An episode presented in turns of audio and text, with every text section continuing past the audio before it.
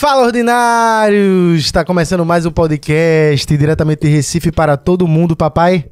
É, exatamente. E outra coisa, diretamente da TV Guararapes pra cá. É. Um tempo recorde de carros, eu nunca vi isso. 10 minutos chegou aqui. Hoje vamos começar com uma jornalista de peso, pernambucana, arretada.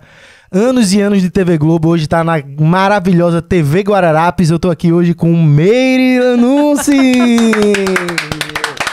Meire veio direto, rapidão, direto da TV, tava ao vivo, chegou aqui. Meu irmão, nem se fosse pensamento eu chegava tão rápido. Foi muito corre, não foi não? Não, porque eu disse assim, ó, não posso não perder nenhum tempo com os meninos.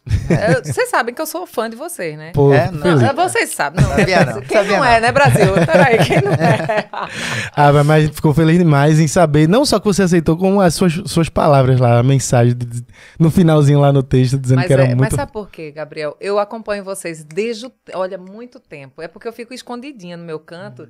E eu acho o máximo porque vocês ralaram pra caramba, velho. E como Que vocês massa. montaram uma estrutura e que vocês, vocês contribuem demais pro nosso trabalho da- do jornalismo formal. Quantas e quantas vezes a gente olha ali, Recife é ordinário, velho. eu acho Que arretado, eu comento, eu curto, eu, eu pego o link de vocês e mando pra um monte de gente. Eu acho fantástico o trabalho que E vocês passa fazem. muito rápido o tempo, né? Já faz quatro anos, 2018. É. Não, parece que foi ontem. Não é? Total. Isso pra gente é um presente. É. Vindo E de pra você. gente também, viu? Pra gente Ouvir também. isso de você, porque, pô, o Rafa tá, tá falando aqui hoje, antes de começar, ele de manhã, todo dia assistindo, antes É, de ir pro todo- colégio. Todo dia de Só manhã. não vale dizer que quando eu era pequenininha eu via você dar bom dia.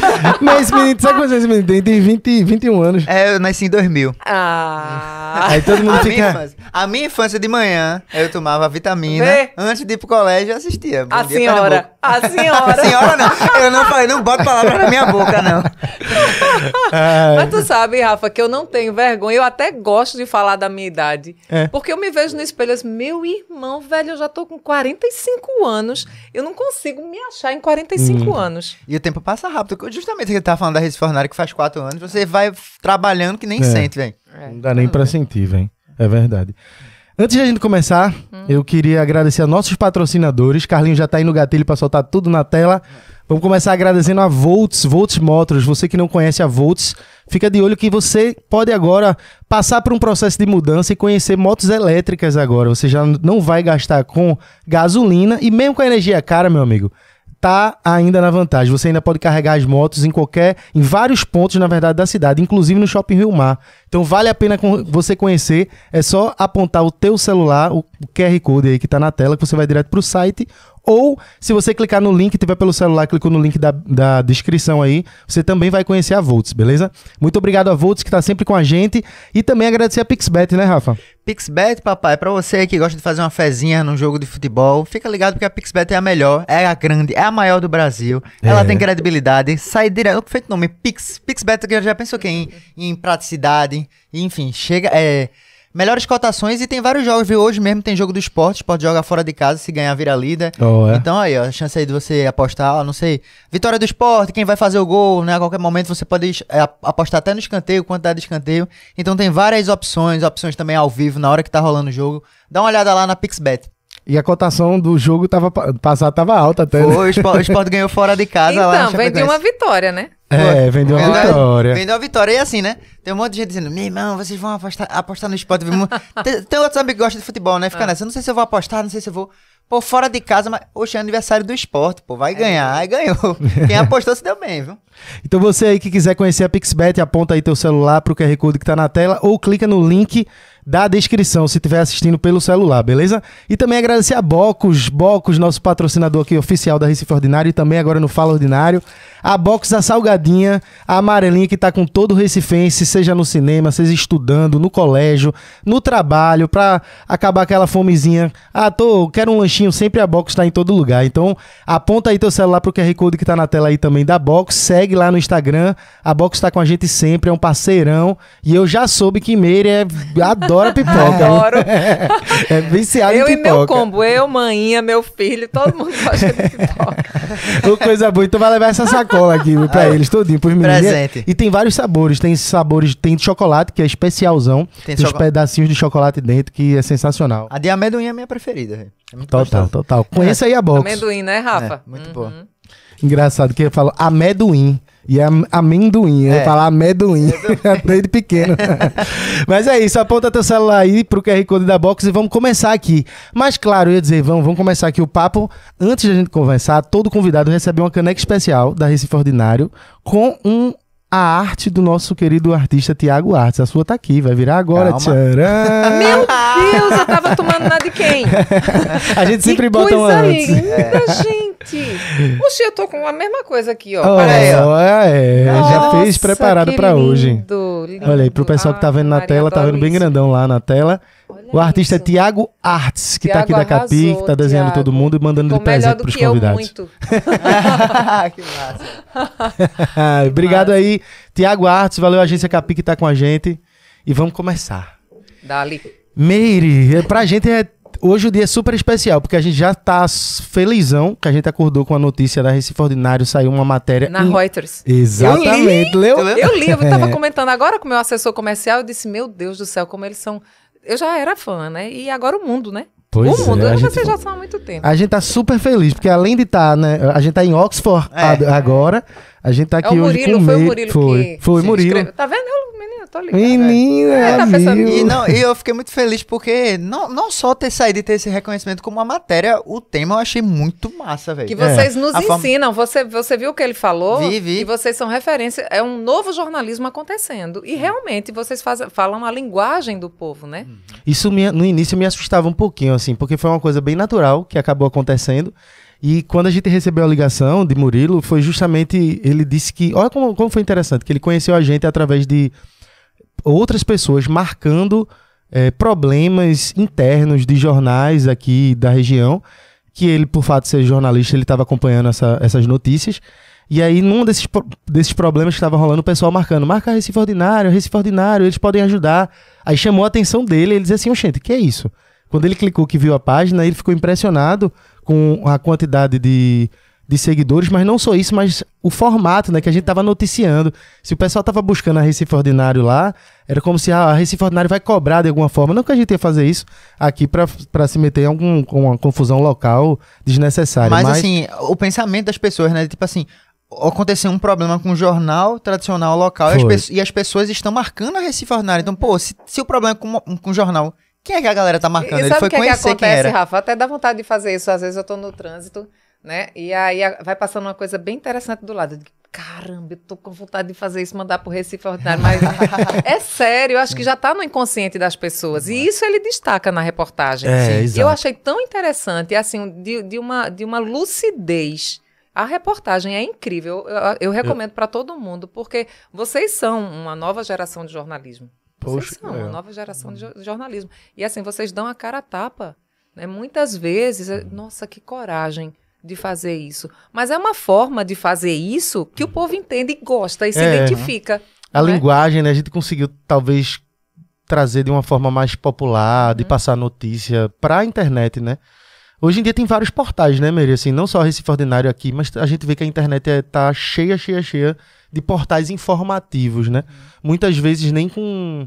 nem é composto por jornalistas, são pessoas assim, que nem, ou que nem a gente, às vezes a gente é até organizado demais quando se compara. Tem gente que, que só tá lá, escreve sua noticiazinha, tá lá naquele meio. Como é que tu enxerga hoje esses portais? Tu acha necessário também pro momento que a gente vive hoje na internet? Eu acho necessário, porque assim, a diversidade é, ela é, ela é importante porque atinge vários públicos. Uhum. E eu defendo a diversidade de várias formas. No jornalismo e em outros setores da vida, as pessoas precisam ter o poder de escolha. Uhum. Não é? A gente vive numa democracia. Então, assim, o que é importante para você pode não ser para mim. Exato. né? A referência que é uh, Marylands para você pode não ser para outra pessoa. Eu posso agradar você, outra pessoa pode odiar. Uhum. Então, assim, é preciso que a gente tenha um leque de opções de tudo, gente. Sim. E a gente precisa respeitar quem gosta de cada coisa. Então, eu sou muito a favor da diversidade. Agora, é, o, que é que, o que é que é importante para a sua vida? Você gosta de fontes confiáveis? Você se deixa levar? Você quer, procura um portal porque você quer diversão? Você quer informação? Você quer o quê? Aí que você... tipo de informação? né? Exatamente. Então, o- eu acho que a diversidade ela é necessária para atender o gosto de todo mundo. E aí, naturalmente, a gente vai percebendo, acho que a população vai percebendo que credibilidade cada uma vai ter ou não, né? Eu sinto isso porque, como a gente começou de uma maneira tão natural a informar que a gente veio com humor e contando história na página. Só que foi muito rápido, as pessoas saíram mandando tudo que estava acontecendo na cidade. Então a gente meio que ficou recebendo em tempo real. Exatamente. Essa função jornalística da gente foi tão natural por conta do público, meio que o público forçou a gente. Porque... Vocês, quando entraram, vocês queriam entrar nessa veia jornalística ou vocês queriam satirizar? Não, não, Não. não era. Mas justamente, o, como eu acho que o principal ponto começou com os stories, que a galera filmava e marcava a gente. Uhum. Aí isso começou com a galera filmando alguém engraçado na rua dançando. Aí do nada, protesto, Recife Ordinário. É. Metrô quebrou. aí Recife começou essa função social aí, sabe? Ficou Foi, muito, foi muito orgânico, e é, rápido, e e rápido orgânico. e orgânico, exato. É, eu, eu confesso que todo dia eu olhava lá quando tinha aquelas coisas bem polêmicas. Meu Deus, eu- se- será que isso é alguma coisa con- contra mim? Mas vocês nunca falaram nada de mim, não. Eu disse, Não. ou os meninos gostam de mim ou me odeiam, né? Mas como é que. Pronto, aí vamos puxar pra esse assunto. Como é que tu enxerga isso? Porque a gente veio com a, com a brincadeira, Uhum. na época até com, com os repórteres da TV Globo que Vocês falhavam, nunca né? mexeram comigo, não. Mas porque você não falhava É. em nada. Poxa Você é vida, eu, perfeita. Na, Ai, gente, eu, eu ficava dá pra gravar pra eu ouvir todo dia esse negócio. Eu disse, meu Deus, os meninos ou me amam ou me odeiam. Eu ficava catando ali, não tem nada, tem nada. Mas assim, eu, eu sempre sigo, né? Não- É interessante porque foi, foi, foi de uma maneira natural. Eu não lembro exatamente. Eu acho que foi. Não sei se foi com o Ronan. Ronan. Teve alguma situação que pra gente foi mais engraçado ser, ser da Globo, porque a Globo, principalmente quanto mais antigo, tudo era muito mais certinho, muito eita. Você não via o lado humano do jornalista. Hoje a gente vê mais. E aí, naquela época, eh, ficava mais engraçado porque eu via nas outras emissoras um pouco de aproximação mesmo do jornalista com o público, tinha um pouco mais de intimidade na Globo, não. Então, se tiver uma falha na Globo, pra gente era mais engraçado. Antigamente, entendeu? quem gaguejava, né? era- Você ficava. é, Eu vou, eu vou terminar me revelando aqui, é o jeito. Porque eu, eu sou do tempo que eu peguei Cid Moreira, viu? Cid Moreira. Não ria, não, seu danado. Assim, a gente ficava, né? Se ele respirasse, eu gaguejasse, pronto, ficava aquele negócio. Meu Deus, ele gaguejou. Era, né? era. Era assim, até quando eu comecei mesmo, é meu. Deus, quando eu errava uma palavra, que foi quando eu descobri que eu era míope, que eu comecei a, a errar, né? Eita. Eu, Deus, eu errei essa palavra. Sim. Aí ficava aquele constrangimento. Hoje não, hoje a gente erra e segue a vida, porque todo mundo erra, na verdade, né? Ficou mais natural, não Oxe, ficou? é até bom, fica até engraçado para o povo fazer meme, né? Não é? Agora, eu tô achando que essa naturalidade tem a ver também com a internet, porque o fato dos novos artistas, novos influenciadores, novos jornalistas estão lá nos stories e trazer de uma maneira mais natural. Isso. É, eu acho que a obrigação da naturalidade ela antecede é, esse movimento de rede social. Porque eu acho que é, várias emissoras elas já eram mais populares, elas se aproximavam muito do público. E aí eu acho que as mais formais começaram a perceber que era preciso você Aham. ser gente, né? Sim. Você ser de carne e osso. E aí, com a rede social, isso veio fortalecendo mais. Intensificou, né? Exatamente. Hoje em dia você vê uma linguagem numa rede social e você liga ah, o, o jornalismo no telejornalismo, você diz assim, "Ô, gente, é muito parecido. Uhum. Não é igual, mas é parecido. Né? Porque ainda tem a- as regras, né? a linha editorial de cada telejornalismo, enfim. Mas, Mary, vamos, vai dizer que a gente não conseguiu aproximar o público nas brincadeiras na tabaquice mesmo, desse, por causa disso com Tabaquice é a melhor palavra, linha reta da região metropolitana. Eu, então, Porque Ah. o pessoal começou a rir e aí saía uh, os repórteres na rua, a galera ficava, já começou a brincar com aquilo, sei lá. Eu acho que foi tão rápido mesmo. Eu acho que em dois, dois anos, assim, quando isso começou, eu sinto, eu sinto isso porque eu, eu via de fora, né? Eu acompanhava, sempre acompanhei o jornalismo local. E eu sinto que depois desses. Foi do- dois anos de brincadeira, talvez até um ano de brincadeira com essas memes, eu passava a caçar, ficar procurando, assistindo Aham. pra procurar alguma coisa pra gente poxa, brincar. eu devia ter errado mais. E depois de tanto, e depois de um ano, um ano e meio assim, a gente, eu percebi que era completamente diferente o próprio jornalista nas redes sociais. Eu falo de jornalista local, eu falo você, falo de Ronan, falo de, de Bianca, tia Bianca, que sempre teve uma interação mais popular assim na, na televisão e parece que sempre havia um, um, sei lá, essa falta assim na internet. É como se não tivesse um, uma certa liberdade para que pudesse trazer o lado humano também. Existem regras, né? Uhum. Assim, cada empresa tem sua regra, tem um código de conduta. Sim. Né? Como todas, todas as Sim. empresas, na verdade. Então, assim, a gente fica meio que, que preso, né, a uma, a uma, a uma regra, porque Certo. você pertence a- àquele território. Então você tem a obrigação de, de ter o respeito, de seguir aquela linha. Ou então, se você não quer, você sai. Uhum. Né? Então acho que é por aí. Aí como ficou, talvez movimentou tanto, meio que obriga as empresas a ser mais flexível, né? Porque eu, É, e eu acho que nem todas são tão flexíveis assim, né? Assim, eu, eu falo porque eu estava numa mais rígida e Uhum. agora eu estou numa mais flexível, né? Agora eu, eu continuo sendo a mesma Meire, Sim. fazendo o jornalismo que eu adoro, tendo a mesma, assim, a mesma rigidez, porque eu sou muito cri-cri, eu sou muito criteriosa na Hum. questão da apuração e da divulgação do, do, certo. do fato, da informação. Eu sou a mesma. Uhum. Só que agora, até eu, acho tão interessante o povo dizer assim: nossa, mas você tá tão mais aberta, mais leve. Parece até que tá mais nova. Eu digo, meu Deus, assim, tá, tá Menina, bom demais. ficou Mas, mais, mais livre, né? é. E uma coisa que tu falou, se- sempre bato nessa tecla, é que eu vi muita gente falar, às vezes, que via jor- jornalista na rua, tinha até medo de falar, né? Por conta desse distanciamento. Pô, não, não sei como é que vou falar, não, não se sentia próximo, talvez. E depois dos memes e da, da resenha fica mais fácil. Já chega tirando onda com o Ronan, a galera na rua. já fala com mais carinho, tá ligado? Também Ronan é um fofo, né, minha É. gente? Vamos combinar. Ô, mas tu acha que a televisão, em parte, eu não digo. Vamos falar da, da, da questão do jornalismo em si. Ele teve que, nos últimos 10 anos, assim, ele se adaptou por conta da mudança popular, assim, da Muito, internet. mudou. Eu tenho 20 anos Uhum. de, de telejornalismo. Certo. 20 e um pouquinho. É, do início até agora, é, todo o formato precisou ser adaptado. Né? A gente saiu da bancada Hum. para andar, para conversar. Eita mesmo, eu não tinha reparado nisso, É, não. Era antigamente Era bancada. aquele negócio formal, é, era, era roupa de Era. ombreira, Hum. né? Era. Quanto mais ombreira, melhor que você, né? Verdade. Hoje em dia, assim, eu só não vou assim porque não, também não dá, né? Mas, assim, a roupa, a forma de falar, o cabelo, né? Assim, a- a- era uma coisa muito certinha, muito Sim. aparada, muito... Né? Eu- Eu não usava, eu não usava um anel dele. Eu hoje apresentei com esse anel. Uhum. Eu não Caramba, usava até anel. anel, assim, detalhes. Era né? para não chamar atenção, para não desviar da notícia. Mas veja, se você está numa reunião de, de negócios ou você está na rua e você, você se veste como você é, Certo. né? Você tem o cabelo que você nasceu para ter o cabelo, Uhum. né? Então assim, é a gente eu esticava muito o cabelo para poder o cabelo ficar certinho. Hoje, eu- hoje eu quero deixar ele mais encaracolado, eu não consigo, de tanto que eu já estiquei, entendeu? Entendi. Então, assim, lógico, a gente precisou se adaptar. E a internet é um mundo que a gente ainda não conhece É. bem E e, que a gente, né, a gente está descobrindo agora. Por exemplo, é, esse podcast é incrível. Né? Quant- antigamente era um programa de entrevista na televisão que a gente só podia ver na hora que a emissora queria passar. É. Agora não, a gente vai ficar aqui para sempre.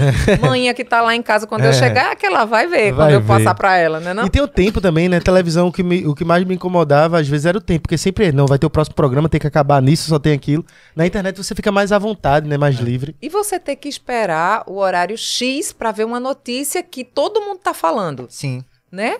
Não dá. exatamente. E hoje é interessante que quando tem uma repercussão, eh, eu vou direto no de vocês para ver, né? Digo, Meu Deus, o que é que o Recife Ordinário está falando sobre isso? O que é que as pessoas comentam? Por quê? Até o comentário mesmo das pessoas é um complemento à notícia. Com Total. certeza. Né? É o termômetro que a gente tem para saber se aquilo ali é importante ou não. Né? O, o número de comentários quando vocês colocam qualquer coisa. Falou de tubarão, por exemplo. Né? A gente já olha logo o que, é que as pessoas têm curiosidade de saber. Aham. Velho, isso é muito bom. Interessante Exato. demais. Quem, é, essa mudança na forma de se pensar um programa. Quem falou isso na conversa com a gente aqui foi Tiago Medeiros. Uhum. Ele falou, velho, ele trabalha com futebol, que os resultados já aconteceram, e agora, como tem internet, é, as coisas saem na hora da notícia. Ele faz, pô, como é que eu vou fazer um programa de 40 minutos de um jogo que aconteceu ontem, que todo mundo já sabe que aconteceu? É, foi. Sabe? Então ele tem que fazer e trazer uma forma que consiga prender a atenção. É, e Tiago, ele é um talento. Né? Às vezes eu, eu assisto no- eu assisto pela notícia, mas eu assisto por Tiago, por velho. ele. Quem é É. que não É. gosta de ver É Tiago, uma né? não? personalidade ali que a gente quer ver. ele, olha, veja, é, Tiago é a mesma pessoa do dia que eu conheci Tiago até agora. Hoje, inclusive, ele passou uma mensagem. Foi? Tão bonitinho, né? O jeito que ele me chama. Ele, ele sabe que eu tô aqui hoje. E passou uma mensagem lá no- na rede social. Poxa, eu digo, pô, Tiago, Tiago é, é, tirou o tempo dele para comentar sobre mim. Entendi. Né? Eu acho tão fantástico isso, quando a pessoa é do começo ao fim do mesmo jeito. Sim. Mas sabe? ele Ele, é. é. dessa forma. Ele é. Ele deu um. Eu, o Tiago, eu tenho um carinho especial por ele, que a gente tinha. uma- a gente começou na internet desde 2006. E aí, em 2012, já teve outro projeto. E aí, ele deu uma força danada a gente no início. Porque a gente fez 2012. um- foi 2012. 10 anos foi, que a gente 10 conhece ele. anos, é. A gente começou na internet, ele, pô, vocês têm talento tal, deu uma força, a gente acabou saindo uma matéria no jornal lá no, No Globo Globo, Esporte mesmo. do Globo Esporte. Depois é, a gente fez um vídeo e, ele soltou lá de novo. Sempre teve uma interação legal com a gente e deu uma força do caramba. Isso naquela época. E que eu diga a ele, quando, a gente, quando ele veio aqui pro podcast, eu fiz, ó. Tu tá aqui hoje, mas não esqueça daquela época que, Que foi a moral que tu deu a gente, porque é um cara que, porra, é o mesmo cara. Vocês sabiam que Tiago, é, na época que eu apresentava o Bom Dia Pernambuco, lá em Olinda, lá É. no Morro do Peludo, a gente tinha um bloco de esportes e Certo. sempre tinha um comentarista que tinha uma mesa imensa né, Aham. de madeira. E Tiago passou uma temporada comentando. Foi mesmo. Foi, comentou. Caramba. e- é. Ele era bem novinho, viu, seu Tiago? Eu não vou nem dizer. Eu lembro, tem umas fotos dele bonitinhas que só. É dele das antigas. Ô, Meire, mas vê, a gente vê hoje assim na televisão uma mulher preparada assim. Tu acha? Ah, demais. Não só eu, como todo mundo que tá lá assistindo. Preparada lá, fazendo aquela. trazendo toda aquela credibilidade, com aquela segurança, passando a, a notícia. Mas isso não veio do nada. Você tem uma história por trás. Tem gente que, que eu até tava assistindo, foi o programa de Gisele, e Gisele diz assim. Menina, quem vê de fora pensa que tá, nasceu em boa viagem, tava ali estudando com tudo. Ela é uma fofa, Fez gente. faculdade É, particular é. lá em Boa Viagem. E não, e tem uma história do caramba, né? Assim, tu, eu pensava até que tu era de Recife. Tu não é de Recife, tu veio de Não, onde? não sou. O povo pensa que eu sou de- do Recife, pensa Hum. que eu sou filha de gente milionária, né, que eu sempre fui elegante. É, ah, nunca sofreu. É, geralmente é assim. Sempre tem um, um É. julgamento, assim. É pra eu dizer, é? É, me Olha, conta. gente, então pronto.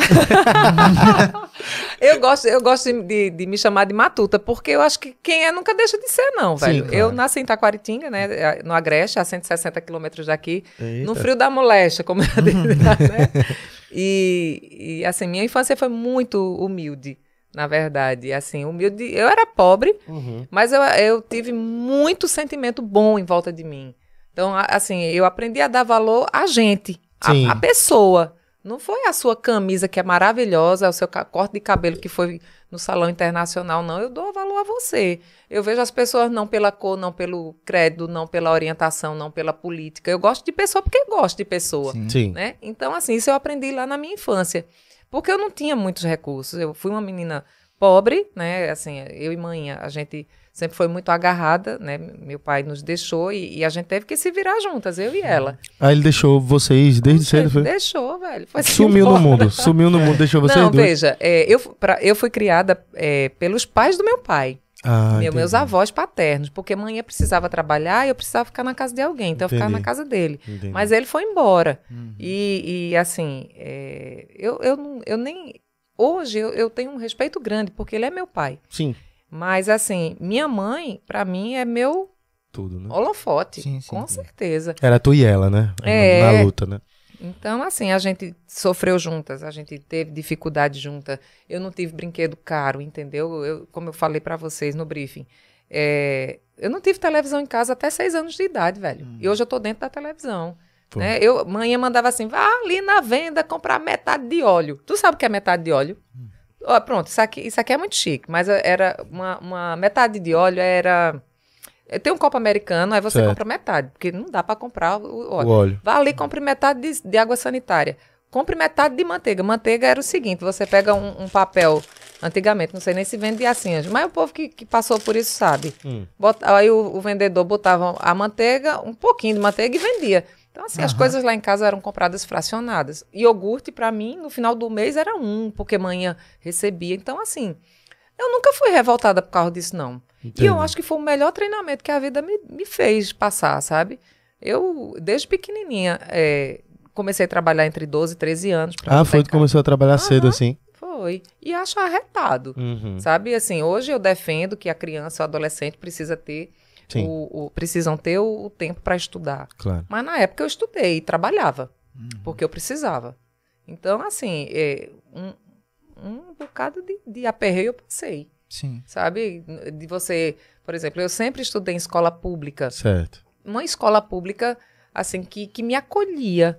Eh, Eu via outras pessoas, festa de aniversário. Na, na escola, você sempre vai ser convidado para uma festa de aniversário. Eu não tive festa de aniversário.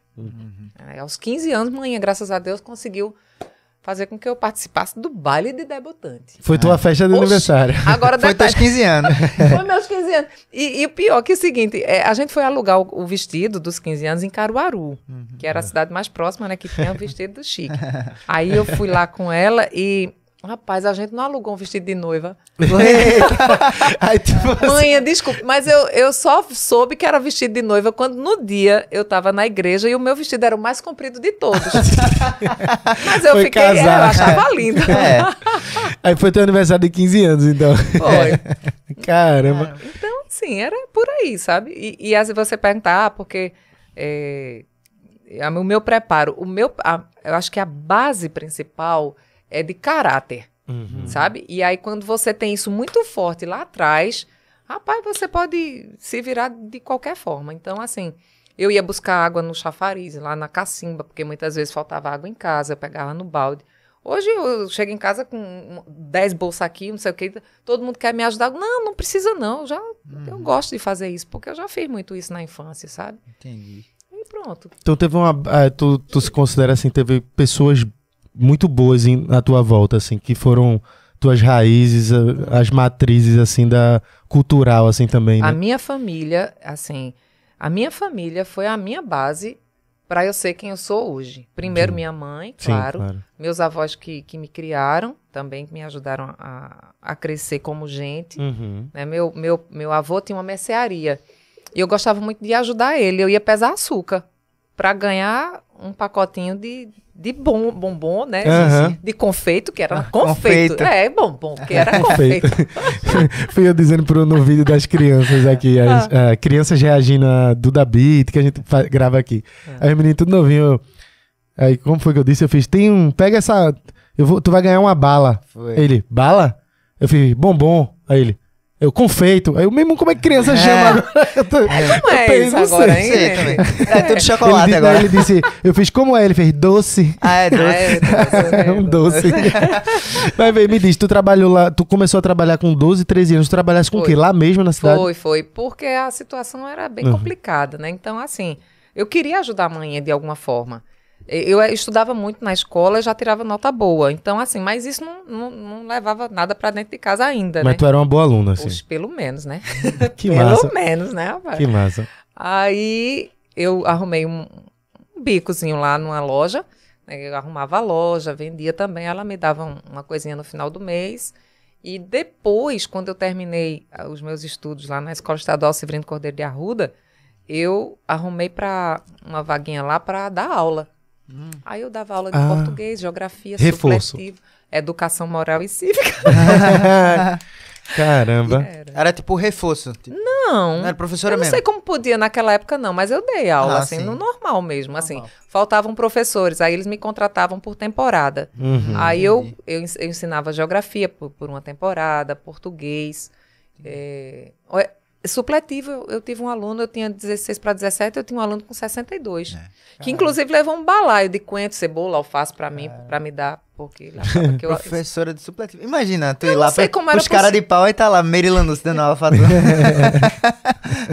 Ô, Mary, Oi. agora eu fiquei com a, com a dúvida. Tu disse que só teve teu primeiro contato com a TV foi aos seis anos. Uhum. E, no caso, foi quando tu teve a primeira TV, no caso. Foi, porque quando eu era pequenininha, que eu, eu, eu Ai, meu Deus do céu, Jesus, era muita coisa. E eu ia pra, pra porta da casa dos outros pra assistir. Pra assistir alguma Era, coisa. a gente morava numa ladeira e aí algumas pessoas é que tinham televisão em casa. E aí era daquelas portas que é era, eram divididas, né? Então você abria a porta de cima ou fechava. Aí eu e um monte de, de crianças da rua, a gente Ficava a gente ficava assim, ó. pra assistir. É, pra assistir à tarde, era pegar, a gente pegava, era os gatões, era o Incrível Hulk, era um bocado de, de- daquela sessão da tarde ali. Sim, E aí, quando a, a vizinha que tinha televisão deixava a gente assistir, a gente ficava lá um bocado, assim. entendi. Aí, quando dava, foi pra seis anos, aí mãe comprou uma televisão, preto e branco. Caramba, e quando tu teve tua primeira televisão? Foi A partir que tu teve acesso, tu começou a se interessar a partir daí ou demorou? Não, eu nem sabia que eu ia pra dentro da televisão. Quando eu tive a primeira televisão, minha vontade era chamar os meninos tudinho que assistia comigo lá. E eu Pra, fiz só isso. pra festa, né? Era. Aí eles assistiam comigo toda tarde e botava tudinho pra dentro. Pra assistir lá em casa. Entendi. Mas lá em casa não tinha televisão, não tinha geladeira, não tinha esses negócios de É fogão. mesmo, Tinha geladeira. geladeira. Não, eu ti- a gente foi ter geladeira. Poxa vida, era uma geladeira de segunda mão. Eu já era grandinha. Caramba, Caramba. Mary. Eu tomei água de filtro de barro, de, de pote, com o caneco assim virado. E como é que fazia pra conservar assim? Não conservava, é na tora. Sei lá, eu Comprava. nunca adoeci não, mas acho que por isso que eu sou tão resistente. É. Era a po- Criei imunidade. qual, era a popula- qual é a população de lá? De... Hoje, deve estar em torno de 27 mil. Caramba, ainda é muito É, na, pequena. na época era, era pouca gente. Caramba. Era, era menos mesmo. Cara, É, 160 quilômetros é de Recife? Sim.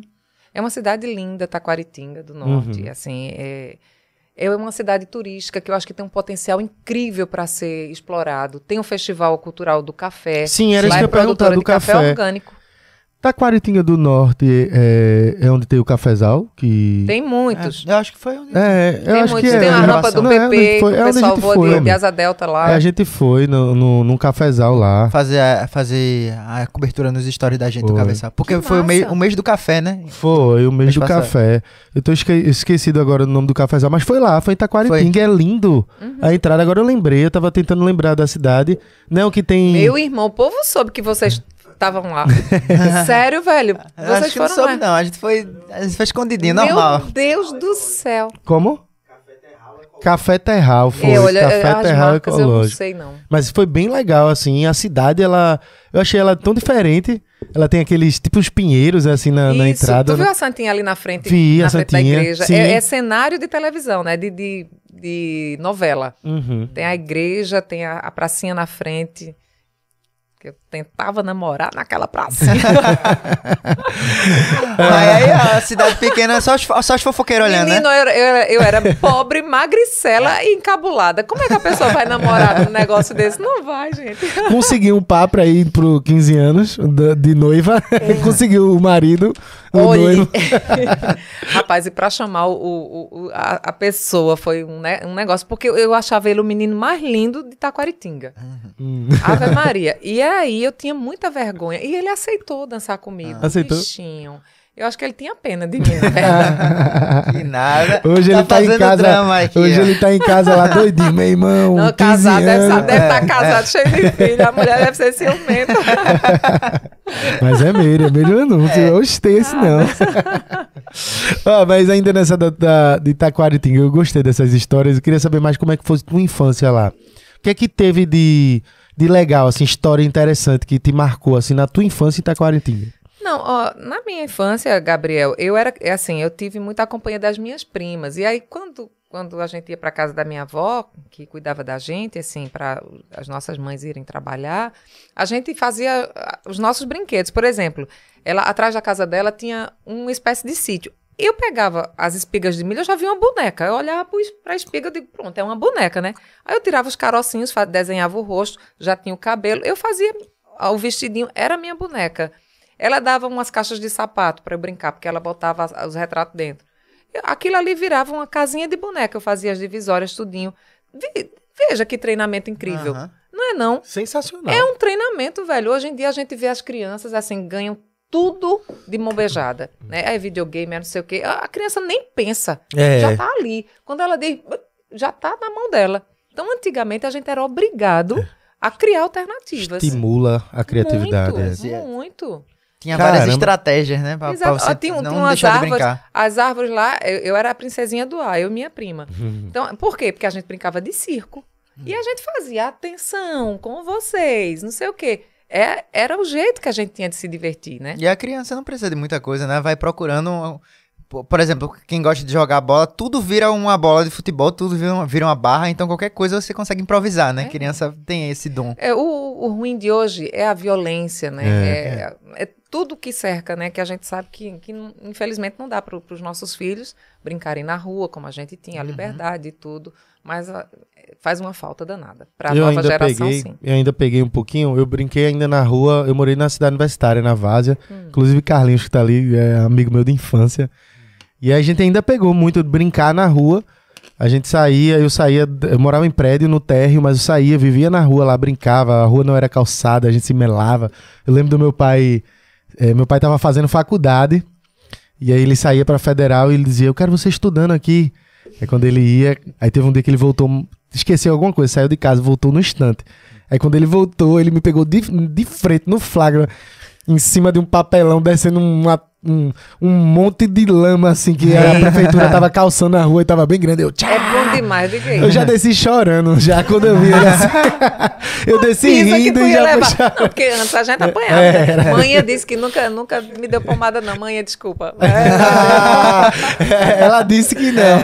É, teve, teve uma, uma vez que, que eu paquerava um menino, paquerava, mas eu tinha uns 10 anos. Ele, tava na- ele chegou na minha porta, aí ficou conversando, né? E eu também. Aí ele fez, eu vou comprar um Dudu, porque no interior chamava de Dudu, Dudu, aqui é. fala Dindim, né? É, não, é, Dudu, né? É, é porque fica mudando, mas na É, em Recife então, ainda aí é a Dudu. vizinha vendia Dudu, aí eu, eu disse, tá certo. Aí ele, você quer? Eu disse, lógico, eu nem queria, mas eu, né? Aham. interessada. Aí ele comprou um pra ele e um pra mim. E veio pra minha porta pra gente chupar o Dudu junto. Aham. Aí lá vem manhã descendo a ladeira, ela. Sua danada! Você tá gripada. Eu, nem sabia que eu tava gripada. Ela, eu não disse a você, você não pode. Eu disse, meu Deus do céu. Então, assim, são essas coisas, né? Que marcam. Veja, eu tenho 45 anos. Perde- é, perdeu o namorado, perdeu o Dudu e ainda ficou gripada. Mas eu não era boa de arrumar namorado, não, gente, naquela época. E, Ah, mas e- é e hoje, e hoje, principalmente. não tenho talento, Rafa, pra arrumar namorado, não. Ai, meu Deus. Ô, Miri, mas como é que, assim, qual foi o estalo? Porque Rafa perguntou, tu viu na televisão e tu Sim. teve essa ideia? Ou o que, o que que tu fez, na verdade, sair de lá? então, é, assim, aos 16, 17 anos, eu era professora. Uhum. E aí tava chegando, a, 17, 16 anos, estava chegando a hora de eu fazer vestibular. Aí chegou no- na cidade um padre que se chamava Frei Pedro. E eu gosto muito de contar essa história, porque ele fez a diferença na minha vida, sabe, Gabriel? Ele formava uma fila imensa, assim, na, na, na frente da igreja, para conversar com ele. E eu disse, meu Deus, o que é que esse padre tem de diferente, né? Aí eu disse, O "Oxe, eu- povo pra conversar com ele era, era? no sábado, o povo ia pra feira e tal, Uhum. não sei o quê. E aí formava uma fila pra falar com ele. Aí eu, eu sem, sem saber o que é que eu queria da minha vida, se eu vou falar com ele também. aí eu gostei tanto de conversar com ele, porque ele fez um- uma. Ele era, ele era muito visionário, sei lá, espiritualista. E aí ele disse: Olha, minha filha, você tem três caminhos para seguir na sua vida: medicina, serviço social e comunicação social. Hum. Aí medicina a gente elimina, né? elimina, sai é medicina. E por causa, viu, gente? Por causa da, da pobreza, que não dava para É, ter medicina na vida. Aí ficou serviço social e comunicação. Aí eu perguntei a ele: Ô padre, esse comunicação social aqui é bom? Aí ele fez: Se você escolher, você vai se dar bem. Uhum. Aí assim, eu, eu confiava muito no que ele dizia. Aí eu fui e fiz comunicação. Aí eu não passei, rapaz. Foi mesmo, Tu já pensasse. Aí teve gente que disse lá, disse, vai, pa- passou em comunicação para ser costureira. Eu, Meu Deus do céu, o, o- né, serviço público. Aí eu fiquei, eu disse, meu Deus, para que eu vou fazer esse curso que eu passei? Porque tu Ah. não sabia nem o que era, não comunicação tinha- eu- social. Eu comecei a estudar na, na faculdade. Eu disse, meu Deus, o que é que eu vou ser da minha vida, gente? Aí eu dava aula de dia. No final da tarde, a gente pegava o carro dos estudantes, que era fornecido pelo prefeito, e a gente ia para Campina Grande, que foi lá que eu passei. Aí chegou um momento da vida que o prefeito tirou o carro dos estudantes, acho que por uma contenção de despesa do Uhum. município. Aí o padre, eu fui lá falar com o padre de novo. E agora eu faço o quê? Ele fez pronto. Agora chegou a hora de você sair de Taquaritinga. Porque se você não sair agora, você não vai sair nunca mais. Eu era doida de não acreditar. Aí eu disse, pois e agora? Eu faço o quê? Aí ele me deu 50 reais e disse, vá pra... Vá, vá embora daqui de Taquaritinga. Caramba, foi, foi mesmo. Aí eu já ajudava a mãe em casa, rapaz, porque eu Entendi. dava aula e ajudava ela com as despesas. Eu, e agora? Ele fez, tem que ir. Se não for agora, não vai ser mais. Ele disse. E pior Aí- que tem uma realidade nisso, né? Porque você acaba Porque a gente ficando se preso, se acomoda. acomoda. Você vai ficando mais velho, vai criando laço. É, É. exatamente. Aí eu, poxa, ele me deu os 50. Aí manhã foi comigo para Campina Grande, a gente procurou um pensionato. E a gente não achou, rapaz, um pensionato que dava certinho com aquele negócio ali de 50 reais. Eita mesmo, foi. Aí o pensionato dava o café da manhã e o almoço, aí não dava a janta. Aí eu juntava o que eu comia durante o dia, né, no café da manhã, para fazer a janta. Pra fazer a janta. E ela dava um cafezinho, Dona Severina. Aí pronto, é, foi tão difícil, sabe, assim, sair de, do conforto, né, da asa da mãe para ir para Sozinha, lugar que né? a gente não, não conhece. E o pior foi que quando foi acabando o dinheiro, eu disse, meu Deus, e agora? O que é que eu faço? Aí eu comecei a catar qualquer coisa para fazer em Campina para me sustentar, né? E eu ia para a faculdade é, a pé, porque eu não tinha dinheiro para passagem, entendeu? Era tudo muito no limite. Aí eu arrumei um- uma vaga para ser vendedora de tecido numa loja lá do centro de Campina Grande. Só que eu não sabia vender tecido, Tecido, né, é, tu... Aí se tu me perguntar que tecido é esse aqui, eu não vou saber. Aí, poxa vida, a loja estava abrindo. Aí me contratou, eu botei lá, não precisava de experiência. Assinou minha carteira como vendedora de tecido e eu fiquei. E para vender o tecido, eu, eu contei até essa história na rádio. A mulher dizia assim: "Ah, essa história, ela, olha, minha filha, eu quero uma- um tecido para o meu filho que tem 18 anos, ele tem 1,80m. Eu disse, e é? Eu, meu Deus, eu vou dizer o que a ela. Mas aí eu dizia que ela era linda, que ela ficasse à vontade, que ela escolhesse o tecido que ela que queria. combinava com ela. Assim, Ganhou na simpatia. Oxi, aí eu chegava lá com um colega, o rapaz, ela quer um, um metro, e- o menino tem um metro e oitenta e é manga comprida. Diz aí, quanto é que eu vendo a ela? Eu fazia assim. Tinha uma, uma renda bem, bem cara, que se você errasse no corte, você que pagava. Eu morria de medo com aquilo ali. Aí um dia, um colega disse, trouxe um, um jornal para mim e disse assim, ó, o Jornal da Paraíba tá precisando de moças para telemarketing. Eu disse, que negócio chique. Moças para telemarketing, sabia nem o que era. Poxa, será que isso dá para mim, velho? Aí eu peguei o jornal e fui lá no Jornal da Paraíba, pedi a moça para falar com o seu Rosélio Marinho, que eu tinha visto lá no expediente, era gerente comercial. Aí eu disse a ela, eu disse, olha, eu gostaria de falar com o seu Rosélio Marinho. Aí ela, a quem devo anunciar? Gente, eu acho isso chique. a quem devo anunciar? Diga aí. É Aí tipo a disse, mãe de é, Kiko, né? Da parte de quem? Bem por aí. Aí eu disse, diga a ele que é Merisneide Lanunci. Aí ela, você marcou hora com ele? Eu disse, é uma coisa muito importante. É- é- E ele me atendeu, disse, vê que cara legal. Poxa. Aí foi. Aí isso foi na hora do meu almoço da loja. E eu disse, olha, é, para fazer o quê? Eu tô com esse jornal aqui, Moças para Telemarketing. Aí ele fez, olha, as meninas já foram contratadas e tal. Eu disse, mas deixa eu ser também, para o senhor ver se eu, se eu sirvo. Aí eu sei que ele ligou para o pensionato dias depois, me chamou. Eu, aí eu consegui essa vaga, saí da loja de tecido para ser operadora de telemarketing. Eu vendia era muito assinatura Ah, por tra- telefone. Aí tu vendia o que? Era assinatura de quê? Assinatura por telefone, eu ganhava sanduicheira, curso de inglês no Ah. final. Ah, Porque assim, para estimular, né? Quem, entendi. quem atendi- aten- atingisse a meta ganhava. Aí comecei, aí comecei a mandar dinheiro para manhã, já pagava o pensionato, já tinha dinheiro para janta, né? Era- Já, já andava de ônibus, Já deu upgrade. Já deu upgrade. já andava de ônibus, né? Eu consegui andar de ônibus. Passou Aí, quanto tempo telemarketing, tu lembra? Uma média? Oxi, peraí, eu acho que. Acho que mais de um ano. Mais de um ano. Quase dois anos. Foi. Por quê? Como eu, eu trabalhava só meio expediente, É. Aí eu, eu, aí eu disse, gente, fica faltando meio expediente para poder chegar a hora da faculdade, eu vou arrumar outro bico, né? Aham. Aí eu comecei a, a fazer locução para rádio, para comerciais de rádio, porque eu comecei a estudar com um cara que trabalhava numa produtora e me levou e eu fiquei. E no quinto período da faculdade, tinha outro que tinha uma agência de modelo. E por algum motivo ele se engraçou e disse: Olha, pô, não quer fazer um teste, não? Eu digo, mas rapaz, eu? Eu- gente, eu tinha, eu tinha uma sobrancelha que parecia um bigode, ela vinha daqui até aqui. Ó, tá vendo, tá, tá vendo que é drama dela? Dizendo, não, não sei o que era feito, já tava trabalhando de modelo. Menino, mas o Era. exótico chama a atenção, tu não sabe. eu tinha um cabelo bem grande aqui, todo embolado assim. E uma sobrancelha que vinha daqui até aqui. Ela não tinha eh, abertura aqui, não. E, e o meu dente era separado, velho. Era. Não era assim, não, certinho, não. Aí ele, me, ele disse, não quer não? Eu disse, rapaz, eu vou. Oxe, Tá me chamando, né? É. Vamos embora. Então, aí eu desfilei com 1,66m. Foi mesmo, desfilasse, foi. Fiz ainda um comercialzinho ali pra televisão. Isso tudo bico no final de semana. E também fazia os comerciais pra, pra rádio, tudinho.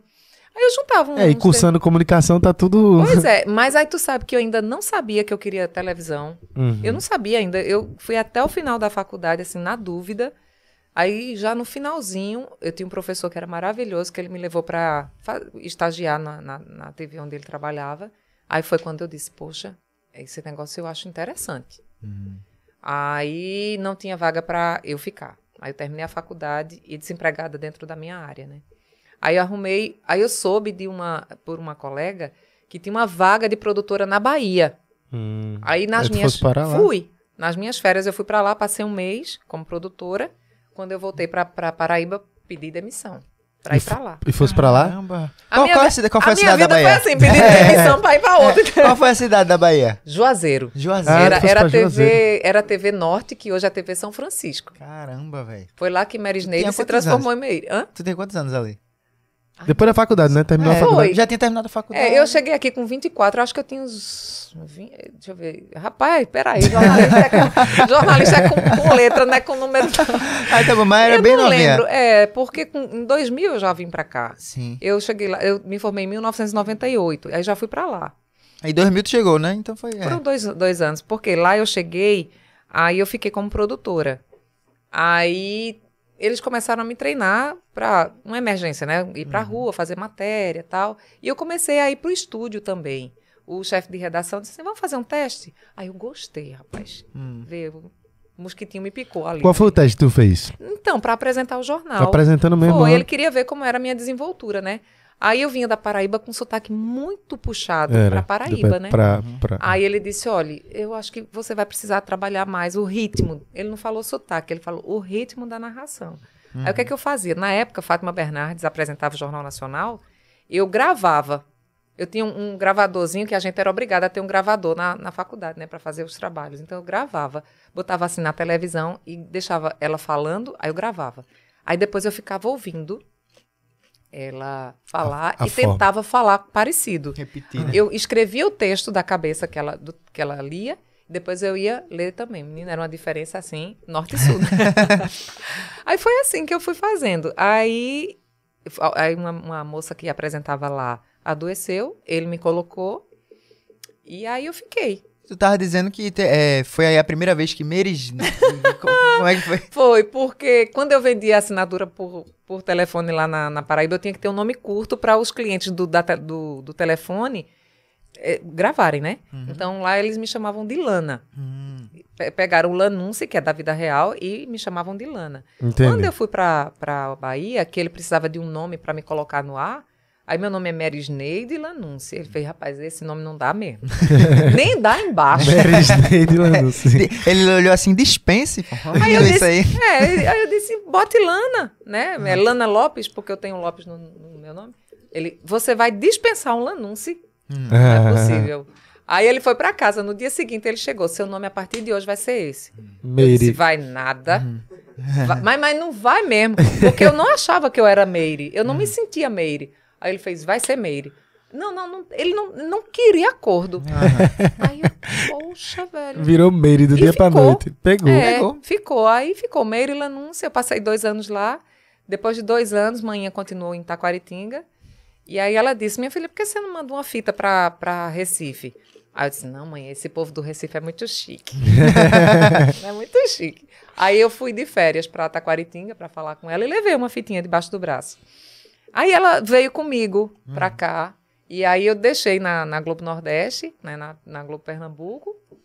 E foi aí dona- que tu chegou aqui. Pra dona João Mazarolo me avaliar. Foi. Aí ela deixei lá e voltei pra para Bahia. Aí alguns dias depois, ela me ligou perguntando se eu não queria fazer um teste. Hum. Aí eu disse, claro. Aí eu vim, fiz um teste no estúdio e na rua. Aí fiquei sem resposta, voltei de novo. Aí eu disse, acho que ela não gostou não. Aham. Aí o meu chefe lá fez uma carta de recomendação. Ele disse, olha, eu acho que você tem espaço em outro lugar. Vê que cara legal. Pô, foi mesmo. Foi. Aí ele disse: Eu acho que você tem espaço, um lugar maior, né? Mais, mais desenvolvido. Aí João me chamou e eu vim pra cá. Aí eu ganhava lá mil e oit- 1.050, mais ou menos. E aqui eu vim ganhando 850. Eu pedi demissão lá e vim pra cá de novo. Eu, eu, eu sou assim, né?